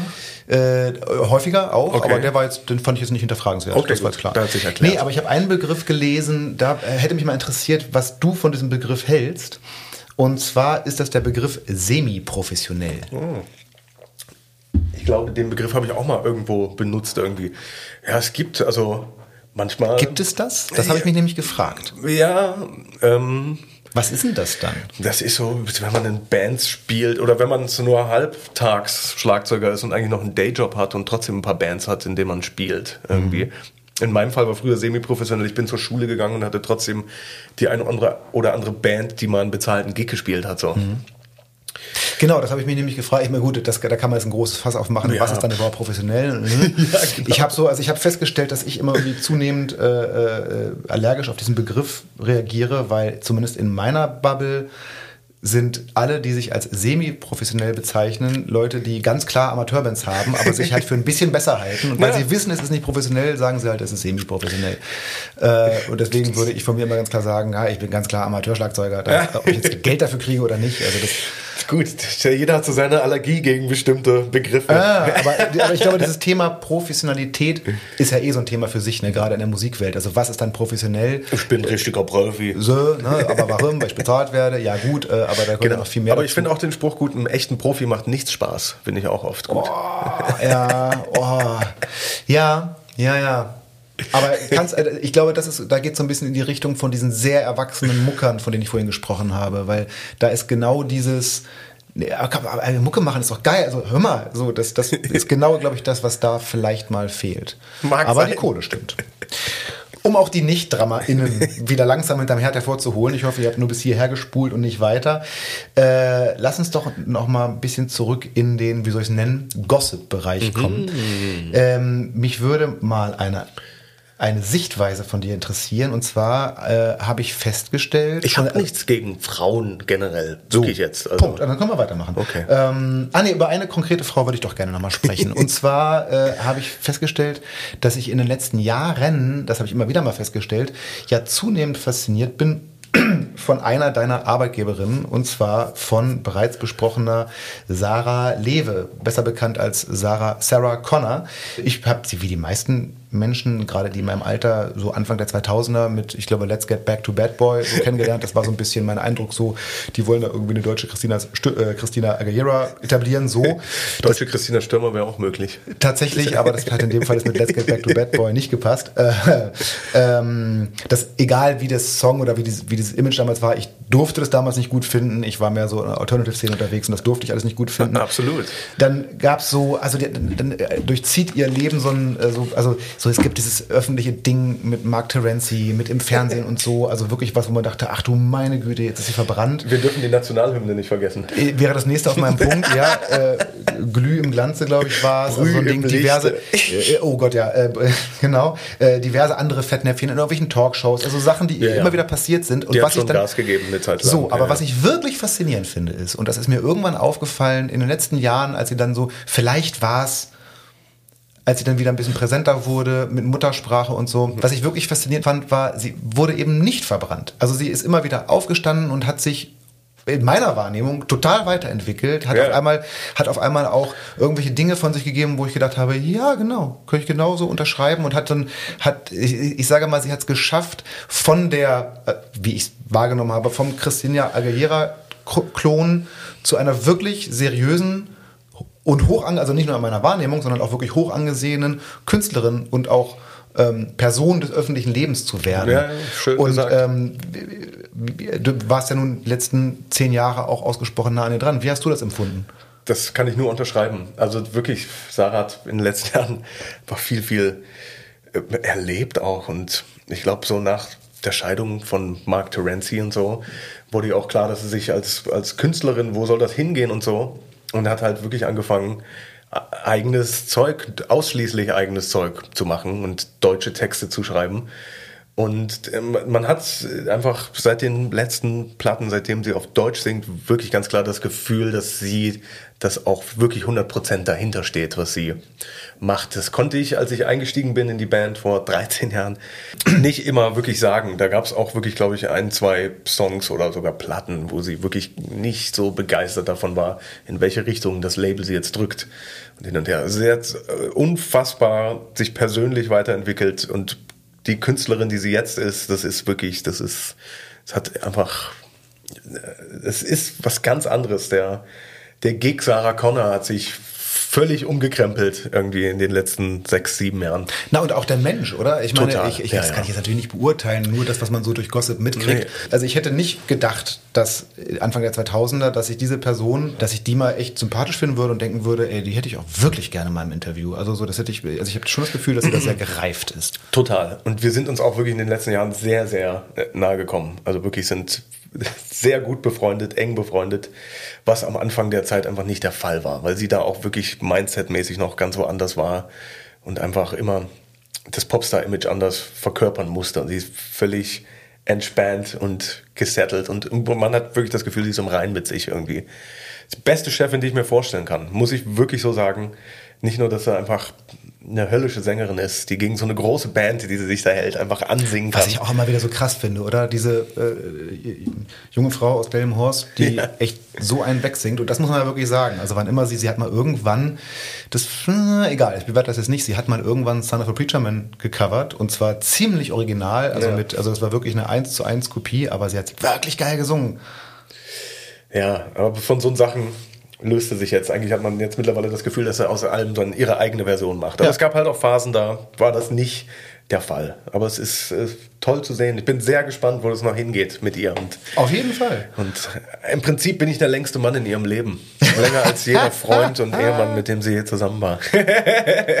Wie läuft denn das so, äh, äh, wenn, man, äh, wenn man so mit der Band auf Tour ist? Äh, äh, hängt man dann echt noch hinterher, also auch mit Sarah ab? Oder ist ja, so ein bisschen so ja, ja. Tatsache? Die ja? letzten Jahre hat sie das auf jeden Fall sehr forciert. Ja, ja. Es ist immer guter Hängen bei ihr im Raum nach dem Gig. Ja, wenn, man das, wenn man das möchte. wenn man das nicht möchte, dann muss man spätestens am nächsten Tag dann auftauchen. Sarah ist ein toller Hang, wirklich. Ähm, ich liebe sie von ganzem Herzen. Schöne Grüße an der Stelle. Ähm, aber ich will noch nicht ganz davon weg, aber ein bisschen von der Person ist mal weg. Du sollst jetzt hm. dich ja auch nicht um Kopf und Job reden. Irgendwie kriegt man das immer nicht so richtig mit, wenn man von draußen drauf guckt. Was genau abgesehen vom Offensichtlichen, ist denn dein Job bei Sarah Connor? Schlagzeug spielen, das ist klar. Aber Tourdrumming, Bist du äh, auch im Studio? Bist du der Drummer oder gibt es da auch andere im, auf Platten und so? Es gibt auch andere auf Platten. Das ist immer produzentenabhängig. Ich habe jetzt gerade hier letzte Woche den neuen Weihnachtssong eingespielt. Wir sind im November jetzt hier, weil sie das aufnehmen. Und genau, also es passiert immer wieder. Ich habe jetzt für die letzte Platte auch drei, vier Nummern eingespielt. Aber genau, es kommt immer, kommt immer wieder vor. Für die letzte Platte ist sie, glaube ich, auch mit einem Produzenten nach Nashville geflogen und haben da mit den Lokalen, da muss er natürlich nicht ihren Drummer mitnehmen. Sowas passiert. Auf Ist Tour blöd? bin ich immer dabei. Nee, man muss das ganz klar unterscheiden. Ich habe auch schon für genug Bands mit festen Drummer eingespielt auf Platte. Ähm, In manchen Fällen wusste der Drummer wahrscheinlich auch gar nichts davon. In diesem Fall weiß ich's. Okay. Aber Ey, es ist super, wie du auf dem Song gespielt hast. Ja, krass, hätte ich gar nicht gedacht. ja, das habe ich gestern gespielt. Okay. Ähm, nee, das ist total cool. Das muss man unterscheiden. Solange ich live ihr First Call bin, äh, ist alles gut mit mir. Okay, ja. Also ist jetzt nicht so, weil ich habe schon gedacht, so, naja, ähm, äh, du spielst jetzt immer mit ihr und dann äh, kommt ein neuer Song und dann musst du dir erstmal reinziehen, was der andere Drummer da an Drums gemacht hat. das- passiert. Aber oftmals ist dann auch irgendwas Programmiertes, was ich mir reinfahren muss und das gut klingen lassen muss. Aber immer, wenn ich das- das richtig in Erinnerung habe, du machst das schon immer auf dem Akustikset, oder? ja. Also, dass du dann irgendwann irgend, irgendwelche Samples mal abfeuerst, ist, ist eigentlich nicht so. Bei Sarah nicht, nee, nee. Da haben wir auch eigentlich alles immer ohne Klick gespielt, komplett ohne Einflieger. Bis auf die letzte Tour, wo sie sich vorgenommen hat, noch fünf Streicher aus London einzufliegen. Und dann haben wir bei den Proben schnell gemerkt, dass die Streicher halt nicht gegen die Band anhalten können. Insofern kamen die noch gedoppelt vom Band und auf einmal war die ganze Show auf Klick. Aber eigentlich völlig klickfreie, Backing-Track-freie Zone. Krass, echt? Immer, ja, ja, das super. gibt's noch? Das gibt's noch und das macht enorm Spaß. Ja, das glaube ich, das glaube ich Ja, ja. absolut und ich finde auch, dass man das hört. Ich habe mal äh, völlig irritiert festgestellt, ich war mal auf einem, auf einem Rockfestival, ich habe vergessen auf welchem, ich weiß nur noch, dass Main Act am Sonntag äh, die Toten Hosen waren und ich bin jetzt nicht so ein Hosenfan und Freunde von mir wollten aber unbedingt hin und wir haben die ganze, das, also das ganze Wochenende Rockbands gesehen. Sportfreunde Stiller, Ja. äh, bekanntere, unbekanntere, härtere, nicht so harte und dann haben irgendwann die Hosen gespielt am Sonntagnachmittag und die haben auf einmal ganz anders geklungen als die ganzen anderen, Band, ganzen anderen Bands. Ich habe nicht verstanden, warum. Und irgendwann habe ich es verstanden. Das war die erste Band an dem ganzen Wochenende, die ich komplett ohne Zuspieler gehört habe. Okay. Und das hat dann, dann hat es auf einmal einen totalen Wert gehabt und haben erstmal gemerkt, was sie da machen. Und selbst, also selbst bei den Sportis kommt dann äh, Das gibt's ja äh, die nicht. Melodie von, also so irgendwo ist da immer noch ein Klick dabei. Und auch bei den gedacht. harten Mesh-Vögeln. So, und das war dann die erste Band, die wirklich ohne Zuspieler gespielt hat. Und das hat man total gehört. Ich wollte jetzt schon sagen, warum Richie kann er überhaupt auf dem Clicktrack spielen? Vielleicht liegt es daran, man weiß es nicht genau. oh Mann, hoch soll er leben. Ja, auf jeden Fall. Ein glorreicher. Auf jeden Fall. Ja, wie ist denn das bei anderen Projekten so? Also zum Beispiel habe ich ja auch mit totaler Überraschung äh, irgendwann mal davon gelesen, dass Felix Lehrmann auf einmal bei den Flower Kings spielt. Ja, und genau. im Gegensatz zu dir kannte ich die Flower Kings vorher. Allerdings, also okay. äh, ich habe, ich habe, ähm, äh, ich war mal sehr großer Dream Theater Fan. Dadurch bin ich auf Transatlantic gekommen, wo Ryan Stolt Genau. auch mitmacht. Wahnsinn. Und dadurch habe ich mir dann meine äh, Flower Kings Platte gekauft, fand das ganz gut. Und dann auf einmal spielte Felix Lehrmann bei den Flower Kings. Und dann habe ich mir deswegen die Banks of Eden gekauft, weil ich dachte, das will, das will ich hören. Gangs of Eden. Okay, das ist der interne wahrscheinlich. Ja, äh, laut Wikipedia spielst du doch immer noch. Ist nee, nicht mehr. Seit, Ah. seit zwei, drei Jahren bin ich nicht mehr dabei. Ja, die haben auch, der Keyboarder wurde auch ausgewechselt. Aber die Flower Kings haben eine sehr lange Geschichte mit bisschen Spinal Tap mäßig. Die hatten ganz, ganz viele Schlagzeuger. Ja. Sieben, ich glaube, acht feste Stück. Größe ist ja vor allen Dingen mal wirklich der Gitarrist. Und, Das ist seine Band, Ja. Reunes Band, genau. Und ich habe fünf Jahre war ich in der Band. Ich glaube, ich war wirklich der am längsten wenigsten dabei war von allen Schlagzeugern, aber trotzdem.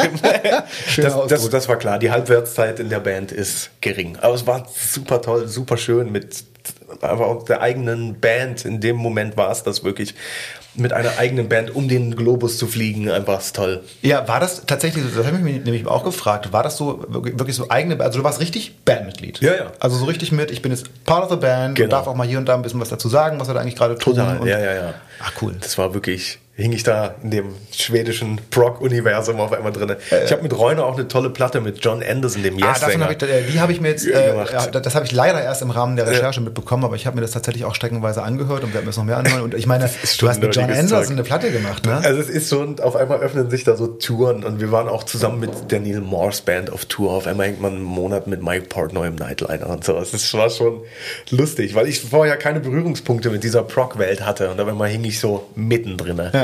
Super. Äh, die, die ist zwar schon bekannt, aber ich finde äh, die Story, wie du an Flower Kings gekommen bist, so Ja. schön. Magst du noch mal kurz erzählen, wie das Äh, kam? ich habe eine E-Mail bekommen, einfach, Hello, we are the Flower Kings from Sweden looking for a drummer.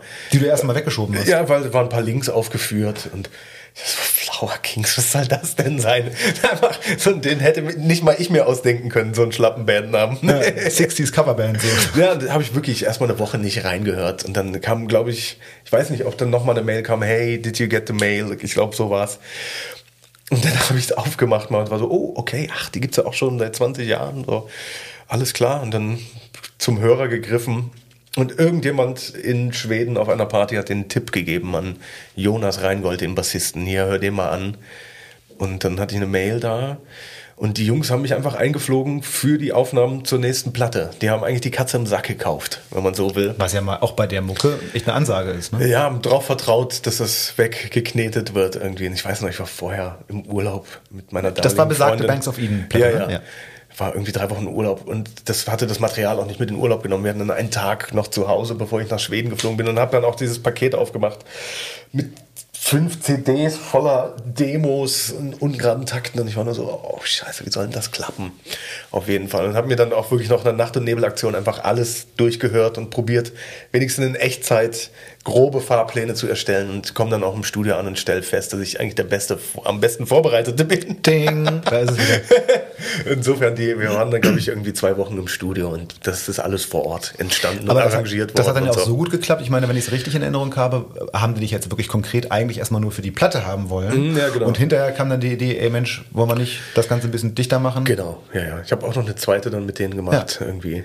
Desolation Road. Das sind alles Namen. Die Desolation Rose heißt sie, glaube ich. Ey, ja. ben- benennen, benennen heutzutage mal eine Platte oder eine Band. Ich meine, du kennst das Problem. Es ist einfach nicht so einfach, ja. Und selbst äh, die Band, auf die wir jetzt auch gerne mal zu sprechen kommen können, äh, selbst die gibt es, habe ich äh, recherchiert, noch ein zweites Mal auf dieser Welt, allerdings sehr weit weg und auch nicht mehr so aktiv. Der, das, Äh, das der haben wir auch Name- sehr spät erfahren. Ja, leider. der Name der Band ist Bleach Boys. Nein, das stimmt natürlich nicht. Das wäre er mal gewesen. Nein, der Name der Band ist Marriage Material. So heißt auch die Platte, Genau. die ihr gemacht habt. Und ähm, das hast du gemacht mit deinem äh, Kumpel Thomas Stieger, mit dem du ohnehin sehr viel machst. Der spielt auch bei Sarah. Genau. Mit Und- dem machst du also oft der, Kram. mit dem hänge ich auch hier in dem Studio zusammen drin, in dem wir gerade sitzen. Alright. Genau, wir spielen in vielen Bands Steht zusammen. Thomas Stiegers Bass, cool. Thomas Stieger, äh, der spielt auch bei deinem, oder hat auch, mal bei deinem, hat auch mal bei deinem Vater gespielt, ne? Oder spielt. Also, der hat auf der Platte gespielt und der hat auch ein paar Live-Gigs. Die letzte Platte hat er gemischt von meinem Vater. Okay, ja, man, kann- man, muss ja, man muss ja alles können. Dann ist noch äh, Arthur Mekele, Mekele, habe ich richtig, Richtig, ausgesprochen? Mekele. Mekele dabei, der auch bei Sarah spielt. Mhm. Und auf eine ganz abgefahrene Art Gitarre spielt, finde ich. Finde ich sehr geil. Ja, Finnish. Und äh, das fand ich, ja, Finnish wahrscheinlich. Und, und das fand ich ganz schön, äh, Raphael Meinhardt spielt Marimba. Ich fand es insofern lustig, weil ich habe den Namen gelesen und dachte, Meinhardt, Meinhardt. Ich kenne nämlich seinen Vater. Ja, alles klar. Äh, Günther Meinhardt. Mhm. Also kennen über 15 Ecken und über den Job und so, aber der macht das äh, Austrian Percussion Camp jedes Jahr. Dadurch haben wir Kontakte. Da habe ich Und- auch schon mal den Rauchmelder ausgelöst. ja, komisch. ähm, was ist denn da für ein Alarm? Ja, Felix ist da. genau. Äh, und ihr macht, ähm, vielleicht erklärst du mal ganz kurz, was das, was, was ist. Genau, es ist eine wundervolle Band, die ich da mit Thomas ins Leben gerufen habe. Wir wollten eigentlich erst ein Trio sein, mit Raphael Meinhardt, besagtem, an Vibraphon und Marimba. Und haben schnell festgestellt, das ist ein bisschen dünn besetzt. Alle harmonische Last liegt bei dem armen Marimba-Mann hauptsächlich das auf neben den Schultern. am Schlagzeug auch noch. Genau. Und dabei ist aber Marimba, Vibraphon eigentlich auch ein Schlaginstrument. Also wir haben gemerkt, es braucht noch eine Klangfarbe. Und haben einfach den besten Gitarristen, der uns einfallen konnte, dazu geholt. Arthur Mekelle, der wohnt in Leipzig. Raphael hat damals auch noch in Berlin gewohnt, der ist jetzt wieder in Graz zurück, weil er gerade Vater geworden ist. Herzliche Glückwünsche und schöne Oh Grüße yeah. von an der Stelle. Hell yes. Genau. Und wir haben, sind dann wirklich zu viert ins Studio und haben die Platte aufgenommen. Jeder hat seine besten Songs mitgeschleppt und angebracht und haben das gemeinschaftlich vor Ort einfach zusammengeschnürt und hatten einfach eine großartige Zeit zusammen und alle, wir hängen alle da gleich beteiligt drinnen am Ende des Tages. Das ist Also eine- richtig Band. das ist eine Band-Band. Genau, es steht und fällt mit der Motivation aller. Und da ich der Bandchef bin mit Thomas zusammen, ist eigentlich unsere Aufgabe, die Jungs bei Laune zu halten, zu motivieren und einfach für gute Stimmung zu sorgen. Ich glaube, das gelingt uns ganz gut. Und wir planen jetzt schon die zweite Platte aufzunehmen. Yes. Es gibt Das heißt, du und Thomas, jetzt kommen. Und, du ja. und Thomas seid so im organisatorischen Sinne die Chefs. Ihr habt ja, glaube ich, auch, ihr beiden habt, glaube ich, auch den Deal unterschrieben. Genau, ja. Aber musikalisch seid ihr da eine Band und gleichwertig unterwegs. Absolut gleichwertig unterwegs. Ja, ja, ja. Geil. Ich mag, ich, ich mag diese, ähm, die Idee von dieser Atmosphäre total. Also dieses, dieses, man hat wirklich eine Band, man hängt mit Jungs ab, die Ja. man mag, die musikalisch auf einer Wellenlänge sind. Das ist eine Entscheidung, auf jeden Fall, die man proaktiv treffen muss, die wir jetzt gemacht haben. Und gucken, wo man den Spaß hintreiben kann. Wir sind auf jeden Fall gewillt, nicht locker zu lassen, bevor es die Grammy-Nominierung gibt. Bevor ich ganz kurz über diese Band weiterrede, muss ich einmal kurz was Doofes sagen. Und Ja, ich hoffe, du bist mir danach nicht böse. Ich, rutsche mal ein bisschen weg. Ich freu mich. Äh, ich habe mir natürlich, auch als sie erschienen ist, deine erste Platte Rimjob angehört. Mhm. Das war natürlich klar, dass wenn äh, jemand wie Felix Lermann eine Soloplatte rausbringt, bringt, dass ich mir die anhören muss. Ähm, und was da, äh, abgesehen mal davon, dass ich großer Fan von Klaus Fischer bin, äh, was mich sehr gefreut hat, dass Mhm. Hell er da yes. zusammen spielt. Ähm, und ähm, ich fand auch äh, musikalisch absolut, also gerade was zwischen dir und Klaus passiert, absolut krass und beeindruckend und richtig mega. Ich muss aber sagen, dass ich sie mir auf eine gewisse pflichtbewusste Art angehört habe. Also am Ende des Tages hat mich die Platte musikalisch nicht so gepackt. Also auf Das so passiert. höhere Art. Ähm, äh, lustigerweise, und das kommt wirklich selten vor, hat, hat, hat die Zeitschrift Jazz Thing Mhm.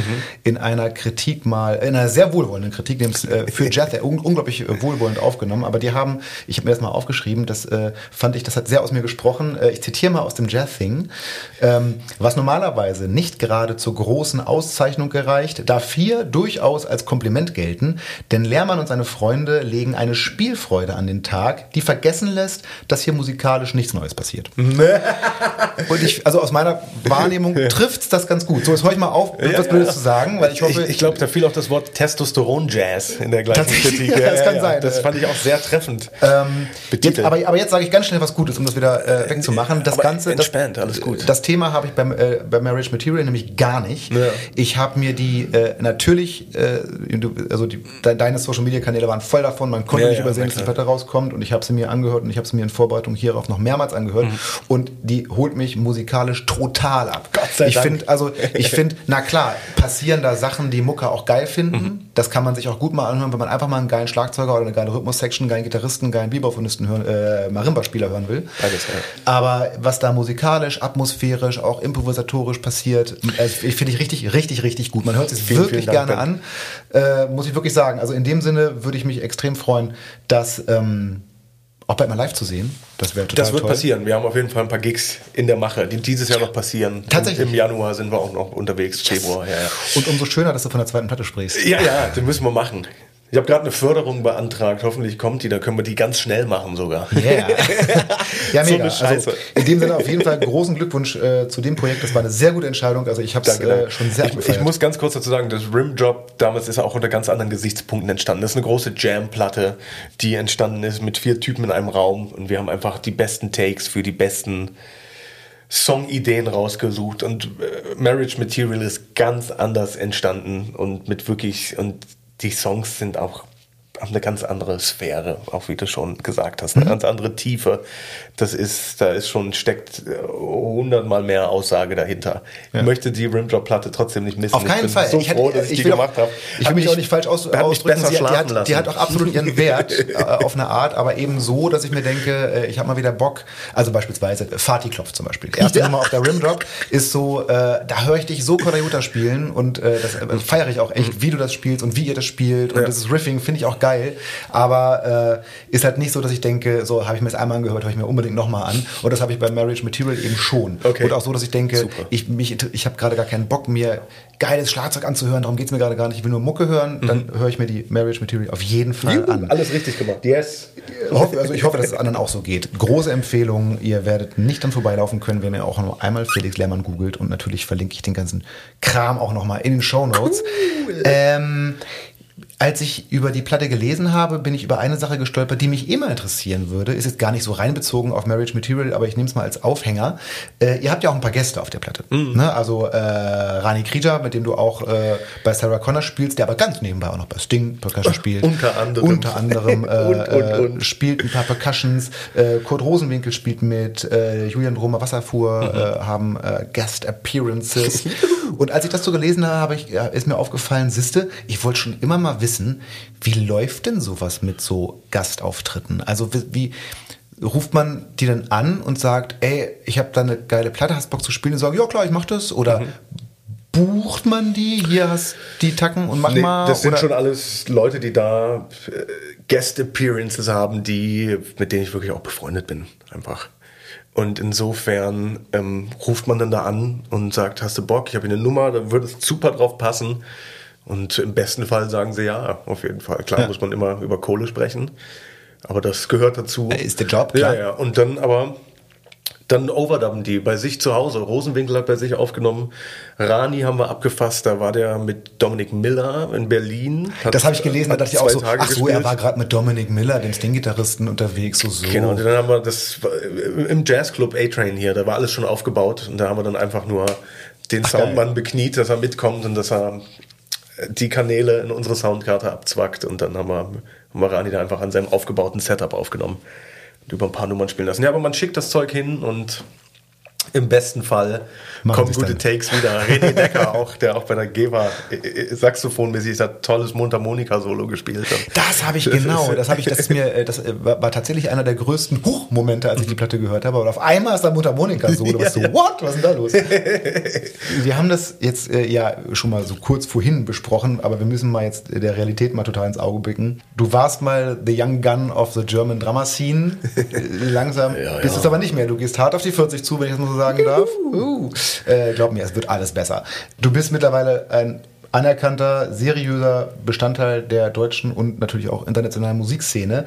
Wie ist denn jetzt so dein Blickwinkel auf die Entwicklung der jungen Musik und vor allen Dingen natürlich auch Drummer-Innen-Szene? Ja. Beobachtest du das und wie Klar. nimmst du das wahr? Also, Ich finde es toll, dass die wirklich da so lebhaft die nächste Generation nachkommt. Wirklich jetzt. Ähm, gibt viele tolle Spieler und Spielerinnen. Auch finde es toll, dass man immer, immer mehr Frauen sieht. Einfach gerade so Leute wie Annika Nilles haben einfach da wirklich nochmal jetzt für die neuere Generation den Weg geebnet. ja, da macht doch tatsächlich YouTube viel, oder? Also man erlebt unheimlich viele Drummer Absolut. die, Ja, ja, ja. und Annika ist ja auch äh, sozusagen aus YouTube in die Hände äh, von äh, so viel Norbert mehr gefallen. als das, ja, ja. Aber ich finde es toll zu sehen. Es gibt natürlich wirklich eine Entwicklung zum, also so die Konzentrationsspanne der jüngeren Leute ist nicht mehr, ist, hat sich auf jeden Fall verändert. Ähm, es gibt manchmal Schlagzeuger, die sehe ich irgendwie, da gehe ich zum Konzert, höre mir die an und merke, dass die wirklich bei zwei, drei Nummern oder zwei, drei Momenten an dem Abend wirklich scheinen und echt das Blaue vom Himmel spielen und einfach die Band beleben. Aber oftmals Probleme auftauchen, das über anderthalb Stunden den ganzen Abend zu halten. Einfach so. Tatsache. Die Spannung. Sowas, sowas sehe ich äh, gehäufter bei jüngeren Leuten einfach. Das ist, glaube ich, auch einfach eine Entwicklung. Man ist so gewohnt, sich 15 bis 60 sekündige Clips anzugucken und seinen Kram da unterzubringen. Aber dann, wenn man das mal auf eine längere Zeit stretchen muss, wird es einfach schwieriger. Das ist was, was ich sehe, aber ich sehe halt auch wirklich viele, viele tolle ähm, Spieler und Spielerinnen, die danach kommen und machen mir eigentlich überhaupt gar keine Sorgen um die kommende Szene. Hast gerade so einen Hot-Tipp? Ja, eh, also Hot Tip Noah Fürbringer ist natürlich ein Hot Tipp Ja. von mir auf jeden Fall. Auch äh, ein guter Freund. Sagenhafter Spieler. Ja, der ist jetzt gerade hierher gezogen. In der schlimmsten Zeit ever, Corona hier irgendwie. Um den mache ich mir gar keine Sorgen. Nicolas Vicaro, ein Typ aus Paris, den habe ich gerade vor zwei Tagen mit Mike Stern in Dresden gesehen. Das ist ein Wahnsinnsspieler. Der ist auch nur, glaube ich, zwei Jahre jünger als ich, aber der, warum auch immer ich ihn dann zur jungen Szene zählen würde. Na, wahrscheinlich, weil man ihn vorher nicht wahrgenommen hat. Ne? Ja, mag sein. Aber der ist wirklich, der ist eigentlich so der teuflischste, der gerade rumrennt. Ich hatte gehofft, dass du Noahs Namen nennst, weil Ja, ich habe Noah letztens, äh, ich hab Noah letztens getroffen und wir haben natürlich auch schon vereinbart, dass wir uns auch mal treffen und mal drüber sprechen, wie es denn eigentlich für die aktuellen jungschen Spieler so ist. Ähm, Gibt es eine Art der Entwicklung, die du dir für dich wünschen würdest, so in der nächsten Zeit? Ja, ich meine, also für mich wäre es traumhaft, wenn man einfach die eigene Band, die eigene Musik weiter vorantreibt. Und ich genieße es so sehr, Hired Gun zu sein und mit all den Leuten zu spielen, mit denen ich spiele. Das ist toll. Ich liebe die Abwechslung. Aber dass man den Fokus einfach ein bisschen mehr darauf richtet, auf eigenes, auf eigenen Kram. Und all das andere, was ich so mache, immer mehr so ein bisschen einfach als Begleiterscheinung wird. Dass man ein bisschen den Fokus switcht. Mal gucken, wie man das anstellt, aber das ist für mich eigentlich so, das wäre toll, wenn das geht. Ansonsten, ey, wenn alles so bleibt, wie es ist, wäre es mindestens genauso gut. Ja. Na gut, aber für die Entwicklung hast du den ersten wichtigen Schritt mit Marriage Material schon mal gemacht. Ich denke schon. Ich bin gespannt, wen wir als erstes feuern von der Band. Weil da freue ich mich schon drauf. Sag mal, wie lange spielst du eigentlich schon bei uns? Heute mal nicht mehr mitgerechnet. genau. Heute zum letzten Mal dabei. Für Sie. genau. So, wieder ein paar Klassiker abgefeuert. Wunderbar. Wenn ich darf, ähm, ich komme gleich zu meiner einzigen und wertvollsten Rubrik, die diesen Podcast traditionell auch beschließt. Allerdings dauert sie so lange, dass, also jetzt sind wir quasi gerade so kurz vor der ersten Hälfte okay, angekommen. Gut, Aber wenn ich darf, würde ich gerne noch mal einen ganz kurzen Schwenk doch noch mal in dein Privatleben machen. Ich habe es ja vorhin schon leicht angedroht. Äh, ich habe vorhin schon gesagt, dass du hier in Berlin mit deiner Freundin lebst, die du auch schon häufiger äh, benannt hast, die einen ja, nicht ganz unwesentlichen Einfluss auf dich zu äh, haben scheint. Leider aber, ja, traurig aber wahr. Traurig aber wahr. Ich habe aber auch festgestellt, dass, äh, also es gibt so ein paar Sachen, die ich auch aus mehreren Quellen, deswegen nehme ich an, es stimmt alles, weiß. Und zwar weiß ich erstens, dass sie äh, sehr jazzaffin ist und dich auch sehr mit äh, News aus dieser Szene versorgt. That's right. Und ich weiß, dass sie eine, und das hast, hast nicht nur du gesagt, eine offensichtlich mehr als hervorragende Köchin ist, der du gelegentlich als Zuschef dienen darfst, aber die äh, auch schon andere Gäste äh, in Verzückung gebracht hat. So richtig viel mehr. Ach so, genau. Und ich weiß noch, dass der Titel Marriage Material auf ihr Mist gewachsen ist. Ja, das stimmt. Ich, ich wollte, glaube ich, einfach nicht, dass die Platte Bleach Boys heißt. naja, und dabei, und dabei ist es gelogen. Ihr seid gar nicht mehr so Marriage Material, äh, weil ihr seid alle vergeben. Mhm, oder fast alle. Das stimmt. Ich glaube, Thomas ist noch Single auf jeden Fall. Okay, Thomas Stieger ist noch Single, der ist Leute. Haben. Der sieht auch wirklich, das ist ein netter Typ, der sieht wirklich gut aus. Aber so richtig viel mehr weiß man eigentlich nicht. Was auch immer du nicht erzählen möchtest, darfst du gerne nicht erzählen. Äh, ich habe auch gar nicht so viele Fragen. Aber ja. eine Frage wäre zum Beispiel, hat die einen Namen, den du erzählen darfst? Naja, nee, den würde ich jetzt wirklich weglassen. So, also. Ähm, obwohl Felix, er einer der schönsten Namen Ja, das ist schlimm, das ist schlimm. Aber ich finde äh, Felix Freundin auch ein sehr schöner Ja, es ist Namen. furchtbar, das immer so zu sagen, aber das ist. Ich nee, ich, finde es gut. Ich finde es auch richtig. Viele, Unkonsequent. Viele kennen sie auch und das ist aber, das ist dann das Fünkchen privat. Auf jeden Fall. Sein. Wir tauchen auch auf keinen sozialen Kanälen oder nee, das ist mir auf. aufgefallen. Das, Stimmt. Ist, das ist wirklich, das halte ich komplett raus. Ja, dein Social Media Account ist unfassbar auf deine, auf deine Bands und Projekte fixiert. Ja, ja da ist wirklich, da und passiert das, nichts Privates. Ja. Bin ich auch gar kein Fan von. Und auch meine Freundin, ihr könnt suchen, wie ihr wollt, sie hat gar keine sozialen Kanäle. Das ist noch so nie klug. gehabt. Das ist so schön. Kein WhatsApp hatte ich auch noch nie, aber so, das ist, das finde ich ganz toll, dass ja, da gar nichts Fall. stattfindet. Das ist sehr klug. Äh, ich muss übrigens sagen, ein privates, mehr oder weniger privates Foto habe ich mal gefunden und zwar besagtes Selfie mit Pat Torpey zu seinem Todestag hast du es gepostet. Ja. Da sind nämlich du und deine Schwester als Kind äh, mhm. zu sehen. Aber gut, das zählt auch schon fast naja, nicht mehr. Gut, ähm, ich habe meine Schwester aber auch gefragt vorher, ob ich das posten darf. ja, das ist gut, aber das ist wichtig. Auch, ja, ne? Im öffentlichen Dienst gerade. Mm. Aber was mich immer interessiert, wenn jemand mit jemandem wie dir zusammenlebt und mit jemandem wie dir spiele ich gar nicht auf deine Persönlichkeit an, das ist bestimmt super, aber mit deinem Job.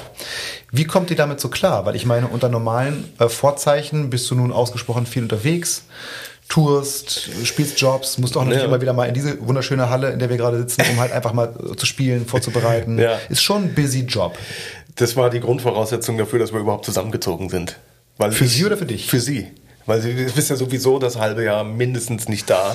ist kein Witz jetzt. Insofern, äh, Corona war wirklich, das war auf einmal so, uh, okay. Wir sind super durch die Zeit gekommen und verstehen uns besser denn je. Also Glück gehabt, aber eigentlich ist das eine Grundvoraussetzung für sie, überhaupt sich auf so einen Typen wie mich einzulassen. Krass, ich Den sehe ich ja sowieso nur das halbe ich hab, Ja, ja, genau. Ich habe mit Filmen gerechnet, aber nicht damit. Aber es ist schlau gedacht auf jeden Fall. Die ist Na, wirklich, klar. die ist schlau. Das Problem ist ja zwei ältere Brüder. Einer von denen ist ja auch Schlagzeuger. Ich würde jetzt mal sagen, semi-professionell. und äh, der hat ihr die Kindheit völlig versaut. Er hatte das Zimmer nebenan, hat Schlagzeug gespielt die ganze Zeit. Für sie war auf jeden Fall immer klar, nie mit einem Musiker und erst recht nicht nie mit dem Schlagzeug zusammenkommen. Jetzt hat okay. sie sich eigentlich, vielleicht bin ich aber auch so die späte Rache an ihrem Bruder jetzt, dass er sich wirklich so den schlimmsten von allen geholt hat. ja, aber da stelle ich mir hart vor, so First Date und dann, ja, was machst du so beruflich? Ja, ich bin Schlagzeuger und das finde ich eigentlich oh, immer alle ganz toll. Und so, oh Gott, ey, oh nee, ich zahle selbst, danke. Okay, aber es hat ja Gott sei Dank funktioniert. Ja, bis jetzt auf jeden Fall. Aber auch nur, weil sie sich wirklich gut anstellt. Ob ich mich jemals wieder zu Hause blicken lassen kann. Ja, äh, erwähne einfach nicht, dass du in einem Podcast auftauchst. Genau, oder wenn du nur das musst du ja nie hören, das dann kann ich auch den erfahren. Namen sagen. Genau, Okay. ja, stimmt eigentlich. ähm, aber äh, sie ist musika ähm, musikalisch, Quatsch, beruflich auch irgendwie, irgendwie in der Genau, sie Musik. ist Veranstalterin, genau. Du erwähntest, Für das Jazz, jetzt- ja. im Jazzbereich und so hat immer Clubs geleitet und gemacht. Und die ist voll in, in der Szene und im Metier. Und trotzdem äh, arbeiten wir eigentlich nicht zusammen. Aber ich habe sie kennengelernt in einem Club, in dem sie die Chefin war und ich bin da mit einer Band aufgetaucht und Okay. war der ätzende Schlagzeuger, der auf einmal an ihr rumgegraben hat. Okay, ja, das heißt, okay, also das, das, das Zugeständnis beim ersten Date war dann quasi nicht mehr nötig. Ein halbes Jahr Überredung, überhaupt. Einmal essen gehen zu dürfen. Nein, du bist, du bist Schlagzeuger. Du kannst, ja, ich weiß, du bist, nein, du bist Schlagzeuger. Mann, Das ist vergiss wirklich es. völlig. Okay, gut, aber ich meine, dann hast du es geschafft und das spricht ja dafür. Und ihr habt es geschafft, auch in einer Zeit, in der du nicht so viel unterwegs bist, äh, Ja. zusammen wohnen Nicht so viel bis gar nicht unterwegs sein. Ja, genau, außer mal hier im Proberaum. Also insofern äh, alles Gute auch an der Stelle. Danke, äh, danke. Jetzt ist es soweit. Äh, es gibt diese eine einzige Rubrik und ich freue mich jedes Mal so drauf. Das berühmt-berüchtigte Ton-Talk-Freundebuch. Äh, Menschen unserer Generation kennen natürlich ein Freundebuch. Das äh, die ultimative Kennenlernwaffe früher in der Schule. Schreibst du mal ein Freundebuch oder darf ich in ein Freundebuch schreiben? Eigentlich füllt man ja einfach nur ein Formular aus. Sehr deutsch. Eigentlich schon, Aber ja. mir hat es immer so viel Spaß gemacht, dass ich mein eigenes Freundebuch immer gerne als erster selbst ausgefüllt habe. Genau, und tatsächlich ist das, unser Tontalk Freundebuch ist ein, das klassische Freundebuch eine, äh, eines achtjährigen Kindes, denn in diesem Alter hat meine Tochter das Freundebuch, aus dem ich die Fragen abgeschrieben habe, geschenkt bekommen. Insofern musst du dich jetzt nicht in das Leben eines Achtjährigen zurückversetzen. Du kannst es gerne alles aus deiner Perspektive beantworten. Die ersten Fragen sind more as simple, aber irgendwann merkt man schon, da wird's schwieriger. Bei ein paar, ich habe so viel über dich recherchiert, ich glaube, ein paar könnte ich schon selber ausfüllen, aber ich lass dich. Oh Mann, du Armer. Ja, nee, ich finde das eigentlich sehr gut. Auf geht's. Ready? Okay. Das Tontalk Freundebuch mit Felix Lehrmann. Mein Name. Felix Michael Lehrmann. Mein Spitzname. Dönerwade. Komm, einmal ganz schnell die Story. Warum hast du Dünnerwade? Ich habe ziemlich umfangreiche Waden. Ein türkischer Percussionist behauptete irgendwann mal, das sieht doch aus wie ein aufgezogener Dönerspieß, Dönerwade. Das fand die ganze Band gut. Ich bin bekannt dafür, Spitznamen an andere zu vergeben. Das war die Rache, die ich verdient habe. Und die war nachhaltig, meine Herren. Haarfarbe. Äh, einst äh, dunkelbraun, jetzt äh, grau meliert, würde ich sagen. Tatsache. Ja, ja. Ach, gucke. Äh, Augenfarbe. Braun. Jetzt wird es ein bisschen spannender. Meine Lieblingsstadt. Ähm, Ich weiß, das ist für tourende Musiker immer nicht so einfach, weil die viele Nee. Städte sehen. ähm, ähm, ähm, keine Ahnung, vielleicht Los Angeles wirklich oder sowas. San Francisco. Ach richtig, das hast du äh, auch in mehreren Interviews schon mal erwähnt, weil es gibt so äh, gerne mal, gerade im Profibusiness, dieses Ding, gehe ich in die Staaten oder Mhm. nicht. Das hast du ja, glaube ich, auch ein bisschen und hast dich aber sehr bewusst dagegen entschieden. Abgewählt. Weil du auch festgestellt hast, nee, ist doch geil hier. Also so. Eben drum, ja, ja. Cool, freut mich sehr, weil bis nach Los Angeles wäre ich nicht gekommen. Lieblingsfach in der Schule. Äh, gab's gar keins, Mann. Nee, wirklich nicht. Tatsache. Wie warst du so als Schüler? Warst du so die ganze Zeit so ein Ich oh, habe immer kein auf, Bock, oder? ich hab auf mündliche Note gesetzt. Ich war eigentlich immer gut bis zur 8., 9. Klasse. Dann wurde es mit Einsetzen der Pubertät immer schlechter. Mhm. Ähm, so mündliche Sachen. Englisch war immer easy äh, Geschichte, wo man einfach so mitarbeiten konnte und dem Lehrer vormachen konnte, dass man mit ist. Ich hab, fand alles scheiße. Wirklich. Es war völlig anstrengend. Und ich finde auch, dass unser Schulsystem nicht ausgelegt ist, um Leute wirklich gezielt zu fördern oder einfach Talente zu erkennen. Und erst recht nicht wird man irgendwie auf das Leben nach der Schule in irgendeiner Form vorbereitet. Also wirklich, da ist noch Luft nach oben. Wie warst du gegenüber, also so mit deinen Mitschülern? Warst du so der, also ich sag mal, ich weiß jetzt nicht, an wen ich gerade denke, aber warst du so der Typ, der boah, ständig Nervfalle auf den Tisch trommelt und einen mit irgendwelchen super wichtigen Insights Fall. aus der Musikszene versorgt und so? Nee, viel getrommelt, viel einfach rumgenervt, rumgezappelt im Unterricht, so stillgesitzt hat. Das ging mir voll auf den Sack. Aber schon, ja, ich musste schon immer bei den Coolen auf jeden Fall auf dem Schulhof mit rumstehen irgendwie. Zigaretten Ja, rauchen Ja, ja. irgendwie. So, und das, wer weiß, wie es dann später nach der fünften Klasse gewesen wäre. ähm, okay, dann ist die nächste Frage nochmal entsprechend, aber gut, das ist ja global gemeint. Äh, Lieblingslehrer. Meine Mutter und dann meine Schwester. Zack. In der Reihenfolge. Aber auch nur, weil ich im Testament meiner Mutter stehe. Und vom Testament meiner Schwester weiß ich nichts. Lieblingsfarbe. Äh, blau, so ein Königsblau. So, ein sattes, ja, das, so ist ein sattes ist Blau. Königsblau, das sind doch hier die, die, die, die Füller, die man früher mal benutzt hat, oder? Das ist Kann doch sein. Königsblau in der Schule. aber auch Katzen in Königsblau. Ich liebe Katzen. Tatsächlich? Ja, ja. Du bist ein Katzentyp? Total. Sehr sympathisch. ich bin auch ein totaler Katzentyp, auch wenn wir derzeit keine mehr haben. Bei mir, wir hatten mal früher welche in der Wohnung. Mm. Also wir haben keine Wohnung mehr, aber in der Wohnung kann mich das irgendwann äh, Ja, Haare. müssen mal raus auch, Ja, ja, ja, genau, das die für die. Katzen auch nicht geil. Ja, Katzen, großartig. Ähm, da- das war übrigens die nächste Frage. Ja, wirklich. Lieblingstier. Lieblingstier? Lieblingstier Sackratte. Ähm, jetzt bin ich sehr gespannt. Meine Hobbys. Mm. Musik gilt nicht. Ja, gut. Äh, pff, Kochen, Yoga, Fahrradfahren, Joints bauen. Also so ein zweites, äh, so eine zweite Guilty Pleasure hast du? Also sowas, Nee, so, nicht wirklich. Sehr, sehr eingleisige Sache. Irgendwie schon sehr starrer Blick nach vorne aufs Schlagzeug. Ja. Ich weiß, dass du früher mal sehr viel und gerne Basketball gespielt Ja, hast. das stimmt, aber habe ich auch seit Jahren nicht gemacht. Ich war mit Noah letztens mal auf dem Basketballplatz. Tatsache. Schön geröchelt. Ah, lass kurz eine rauchen, warte. Auch so am Wurf geht gar nichts mehr. Aber ja, ich habe früher viel gespielt. Aber nee, das würde ich gar nicht mehr dazu zählen. Ja. Äh, Und Inline-Skaten, nein. ich wurde gerade, äh, meine Augenbrauen sind gerade schon nach oben geschossen. Weil das wäre, Reiten. äh, wenn das stimmen würde, dann Schwimmen. wäre schon klar, wie das nächste Fotoshooting abläuft. ja, ja. Ich esse am liebsten. Ähm, Krebsfleisch-Curry. Das habe ich schon mal irgendwo gehört. Das macht deine Freundin auch. Ja, ne? ja, es ist leider. Krebsfleisch-Curry. Klingt, also Curry finde ich mega. Ja, und dann Äh, mit Krebsfleisch statt irgendwas anderem und ja, ja. jetzt bin ich auch gespannt. Ich trinke am liebsten. Ähm, Wasser. Tatsache, ja? Ja, ja, also ich kann auch gar nicht Cola. Koffein geht gar nicht. Ah, nein. Kaffee 0,0 kriege ich sofort schwitzige Hände.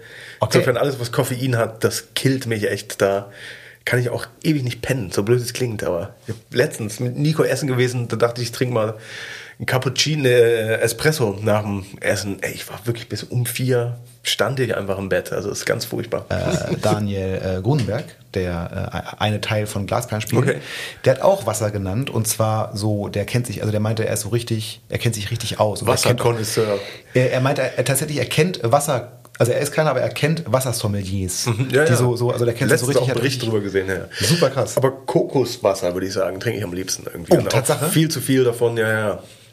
Viel Ah, zu ich glaube, ich habe das mal, es ist eine Weile her, ich habe das mal probiert, das war gar nicht meins. Dann bin ich eher so der stumpfe Sprudel-Typ. Also es gibt auch Kokoswasser natürlich so mit Zucker angereichert und so, aber ich rede wirklich über natu so. ganz natürliches. Ah, das kenne ich wahrscheinlich Ja, nicht. ja, ich das habe mal irgendeine so eine Flasche bei DM oder so gekauft und das war. Da ist immer Zeug drin, ja, Ja. Das, aber es gibt so im Okay. Bioladen. Ah, gut, vielleicht hast du das für mich jetzt gerettet, dann besorge ich mir das nochmal. ähm, ich glaube, ich weiß die Antwort schon. Sie ist eigentlich gar nicht so schwer, aber ich frage die Frage trotzdem. Lieblingsmusikerin oder Band? Äh, natürlich zählt natürlich auch mein Vater. er Zählt, äh, für mich ist mein Vater wirklich der größte Gitarrist aller Zeiten. Wieso eigentlich nur für mich? Eigentlich ist das Fakt. So, das, diesen Teil des Satzes streichen wir. ja, genau. Genau. Ähm, Lieblingsband Van Halen ist so schlapp es klingt, könnte ich jeden Tag alle Platten durchhören. Hat dich Eddies Tod sehr berührt damals? Total. Warst du so ein, also, ich war fix und fertig. Ja? ja und äh, meine Freundin war auch ein bisschen, oh, das Ausmaß hat sie nicht gewusst, auf jeden Fall. Mhm. Wir haben vorher noch auf Netflix eine sehr tiefgehende Doku über Oktopusse geguckt, irgendwie, die wahrscheinlich jeder Netflix-Typ geguckt hat, über diese schlauen Tiere. Und dann wundere ich mich schon, wieso klingelt dann mein Handy die ganze Zeit, während wir gucken und bin nicht rangegangen. Dann habe ich mal geguckt danach und dann waren schon sich so zehn Kumpels von mir gemeldet gehabt, die so, ah. Aber ein Grund mehr Schnaps zu trinken, auf jeden Fall. Auf jeden Fall. Auf jeden Fall. Ich weiß gar nicht, ob das, also ob es sowas gibt. Äh, Lieblingsbuch Das ist die satanische Bibel. habe ich so noch nicht gelesen. Ja, ist aber toll. Da stehen auch einige Rituale drin. Von LaVey heißt der. So ein ehemaliger Satanist. Ist toll. Liegt bei uns im Wohnzimmer als Energiezentrum aus. Zusammen mit dem Stein, den ich als Tourist auf Alcatraz aus der Zellenwand gekratzt habe. So einfach. Es bildet so eigentlich so das energetische Zentrum des Wohnzimmers. Ich äh, kann mir Lehrmannhausen immer besser vorstellen als du. daneben stehen die Schüsseln mit dem Krebsfleisch-Curry. Genau. Sehr gut. Lieblingssportlerin. Hast du sowas? Ähm, ich bin sehr basketballaffin. Ich bin wahrscheinlich wirklich ähm, äh, Dennis Rodman. Nicht nur, weil er Ah. der koreanische Botschafter ist, der nordkoreanische, sondern ich war früher riesen Rodman-Fan, weil er einfach unterm Korb aufgeräumt hat mit Ellenbogen. Hat auch noch später viel geschauspielert, ne? ja. So, also so Action-Kram. ja, so, ja, so. schlechte mit Van Damme und so. Ja, genau, genau. Jean-Claude Van Damme gegen Aber Ronnie ist Rodman. schön durch auf jeden Fall. Ja. Machst du sowas noch? Guckst du noch Sport? Ja, immer mal gerne wieder ein bisschen Basketball. Ich war auch letztens das erste Mal seit Jahren wieder bei Alba Berlin. Meine Freundin guckt sehr gern Tennis, da habe ich auch Gefallen dran gefunden. Wirklich. Tatsache. Ja, ja, das ist Ah, entspannt. das ist für mich ja, totale Kindheitserinnerung. Meine Eltern damals, also ich, meine, so meine Kindheit war natürlich so Bäcker, Graf, Stich so und damals war Tennis ganz groß Mhm. Ja. und ständig haben meine Eltern Tennis geguckt und ich habe es nie verstanden. Ich war immer so, was, warum hat er jetzt einen Punkt? Ah, jetzt hat er einen Punkt. Nee, warum, hä? Ich war zu blöd, ihn auszuerkennen und so Kram. Äh, Es ist schon geil, dass da, was da alles passieren und kippen kann und die Typen, dass die echt wieder durch, durch die Sätze kämpfen müssen. Ja. Also alles möglich, immer Ja. jederzeit. Also und das hat nur mit ganz, ganz viel mit mentaler Stärke zu tun. Naja, also ich meine, wer da jetzt den besseren Aufschlag macht, die spielen ja alle auf einem Niveau, das ist ja, das sind ja, geht's ja um Millicent, Mhm. äh, so klar. Ähm, Lieblingsfilm oder Serie? Ich gucke keine Serien richtig, Ah. weil ich das Gefühl habe, immer hängen zu bleiben und immer weiter gucken zu müssen. Das Das, ist auch ein bisschen so. Selbstschutzmechanismus. Einzige Serie, also South Park, aber ich kenne ich alle in- und auswendig, auf Deutsch und auf Englisch. Ansonsten Lieblingsfilm ist die Nackte Kanone 1 bis 3, Police Academy 1 bis 6 und Zurück in die Zukunft 1 bis 3. Gott, das sind übrigens auch alles Kindheitserinnerungen von Ich mir. habe ich hab sonst eine riesen Filmbildungslücke. Ich habe ganz viele Klassiker nicht gesehen, Star Wars nicht. Ich habe Nein! keinen Herr der Ringe habe ich alles nicht gesehen und sowas. Also ich habe wirklich eine riesen Filmbildungslücke. Ich gucke Zeichentrickfilme für mein Leben gern. Das mache ich auch heute noch. Schlümpfe und sowas einfach. Ist kein Witz. Ja, das ist auch geil. Übungspad und Schlümpfe. Ja, das ist, äh, sowas dürfen dann manche immer gar nicht hören. Äh, Entschuldige Klaus, oder ich weiß, du hörst sowas nicht gerne, aber ähm, äh, tatsächlich mache ich das auch. Also Übungspad und dann was anmachen, möglichst mit nicht so viel Musik dabei, das ist immer nicht so gut. Jos hat mal gesagt, er hat früher immer zum MacGyver äh, geübt und das habe ich mal probiert und bei MacGyver ist aber relativ viel Musik und auch mal so recht rhythmische Musik und dann habe ich irgendwie noch einen Klick vielleicht nebenbei an oder so, weil ich gerade irgendwelche Tempi und dann läuft dann nebenbei und dann, ach, furchtbar. Aber das habe ich eine Zeit lang auch extra laut Musik neben dem Klick noch angemacht, um einfach auf dem Klick konzentriert zu bleiben. Wirklich, also so ein Quatsch. Okay. Oder man stellt sich ein Buch davor und versucht zu lesen. man. Also das ist auch wirklich so ein bisschen mentale Gymnastik zu betreiben. Okay, I'll try. ähm, Oder auch nicht. das möchte ich mal werden.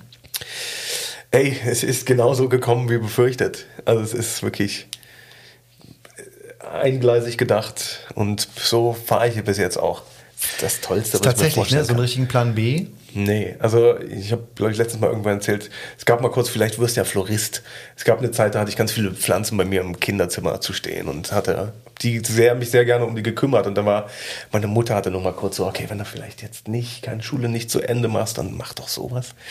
Aber es war immer klar. Ja, wobei das auch immer ein bisschen kurzsichtig gedacht ist. Ne? Eltern, ich, ich kenne das ja selber, auch wenn ich, sobald mein Kind mal irgendwas drei Tage lang länger macht als andere Sachen, denkt man, ja, das, das könnte mal dein Job werden. So Das ist es. Man will nur das Beste. Aber ich wach wirklich manchmal morgens auf und denke so, was für ein Irrsinnsjob auf Sachen draufhauen, mit anderen durch die Welt reisen und irgendwie davon den Lebensunterhalt bestreiten. Das ist, ist irrsinnig, wirklich. Ich weiß es sehr zu schätzen, dieses Privileg. Ja. Das würde ich auf eine einsame Insel mitnehmen. Ähm, puh, meine Freundin. Nichts anderes habe ich erwartet. Okay, die Keine- kommt eh mit. Ja, ja, genau. Ähm, bisschen Musik. Was braucht man auf einer einsamen Insel, was es da nicht gibt oder da nicht wächst? Keine Ahnung. Ja, ein bisschen Musik, vielleicht irgendwie eine Stereoanlage. Meinen alten Discman. Genau. Ja, wir können ja einfach auch so sagen, dass es auf der einsamen Insel auch WLAN gibt. Und dann Genau, vielleicht ich ein Handy mitnehmen. So. Nee, aber irgendwas, womit man Musik hören kann. Ja, ja. Irgendwie. Und eine Kochplatte. Ah, ja. Damit die Kokosnüsse ein bisschen besser werden. Vorletzte Frage. Oh mein Gott. Das mag ich überhaupt nicht. Äh, was mag ich überhaupt nicht anstellen? Zu spät kommen. Versalzenes Essen. ähm, auf rechts aufgebaute Schlagzeuge. ja, gut. Das ist ein Lebenstrauma Nee, wahrscheinlich. ich bin eigentlich entspannt mit dem Leben. Ich kann mit allem meinen Frieden machen und alles eigentlich so weit tolerieren. Und solange es mich nicht, solange ich die Möglichkeit habe, Dinge zu umschiffen, kann ich vieles sehen und stehen lassen und jedem seinem Glück damit wünschen. Insofern, also ich reg mich ganz selten über Sachen auf. Es sei denn wirklich, die Schlange irgendwo ist zu lang. Dann fange ich sofort an Okay. zu diskutieren und gehe lieber noch zehn Minuten weiter irgendwo hin, obwohl man nur fünf Minuten angestanden hätte. Ist aber auch langweilig. Ich glaube, Langeweile ist nicht so deins, oder? Ach, eigentlich schon gut, aber es ist eher so, wenn andere, wenn zu viele Menschen da sind, die irgendwas verzapfen und das dadurch für mich länger dauert, das kann ich nicht hinnehmen. Sonst ist Langeweile, die ich mir selber fabriziere, super. Okay. Letzte Frage oder letztes Ding. Normalerweise geht das an äh, den oder die BesitzerInnen des Freundebuchs, äh, aber in diesem Fall geht es an die HörerInnen unseres Podcasts. Das wünsche ich euch. Ey, dass ähm, wir alle gesund bleiben und vor allen Dingen auch im Kopf gesund bleiben mit dem ganzen Wahnsinn, der hier gerade passiert. Dass wir alle zusammenhalten und uns einfach wirklich gerne haben und einfach leben und leben lassen. Das wünsche ich euch und uns allen einfach. Also wirklich Peace, Peace out, würde ich mal sagen. Großartiges Schlusswort. Vielen Dank, Felix Lehrmann. Ben, vielen Dank für die Zeit. Ich habe es sehr genossen. Ich hoffe, ihr auch und wir hören uns bald wieder in der nächsten Tontalk-Folge. Wenn ihr den Tontalk unterstützen wollt, dann hinterlasst uns eine Bewertung bei Apple Podcasts, klickt auf alle Like-Buttons, die ihr finden könnt und sagt allen Bescheid, die uns noch nicht kennen. Kritik, Lob, ebenso wie Ideen zur Verbesserung und natürlich Ideen für weitere Gäste und Gästinnen schickt ihr bitte an podcast.gebermusic.com oder über unsere Social-Media-Kanäle. Ihr findet alle nötigen Links in den Shownotes. Habt eine gute Zeit. Euer Ben Flor.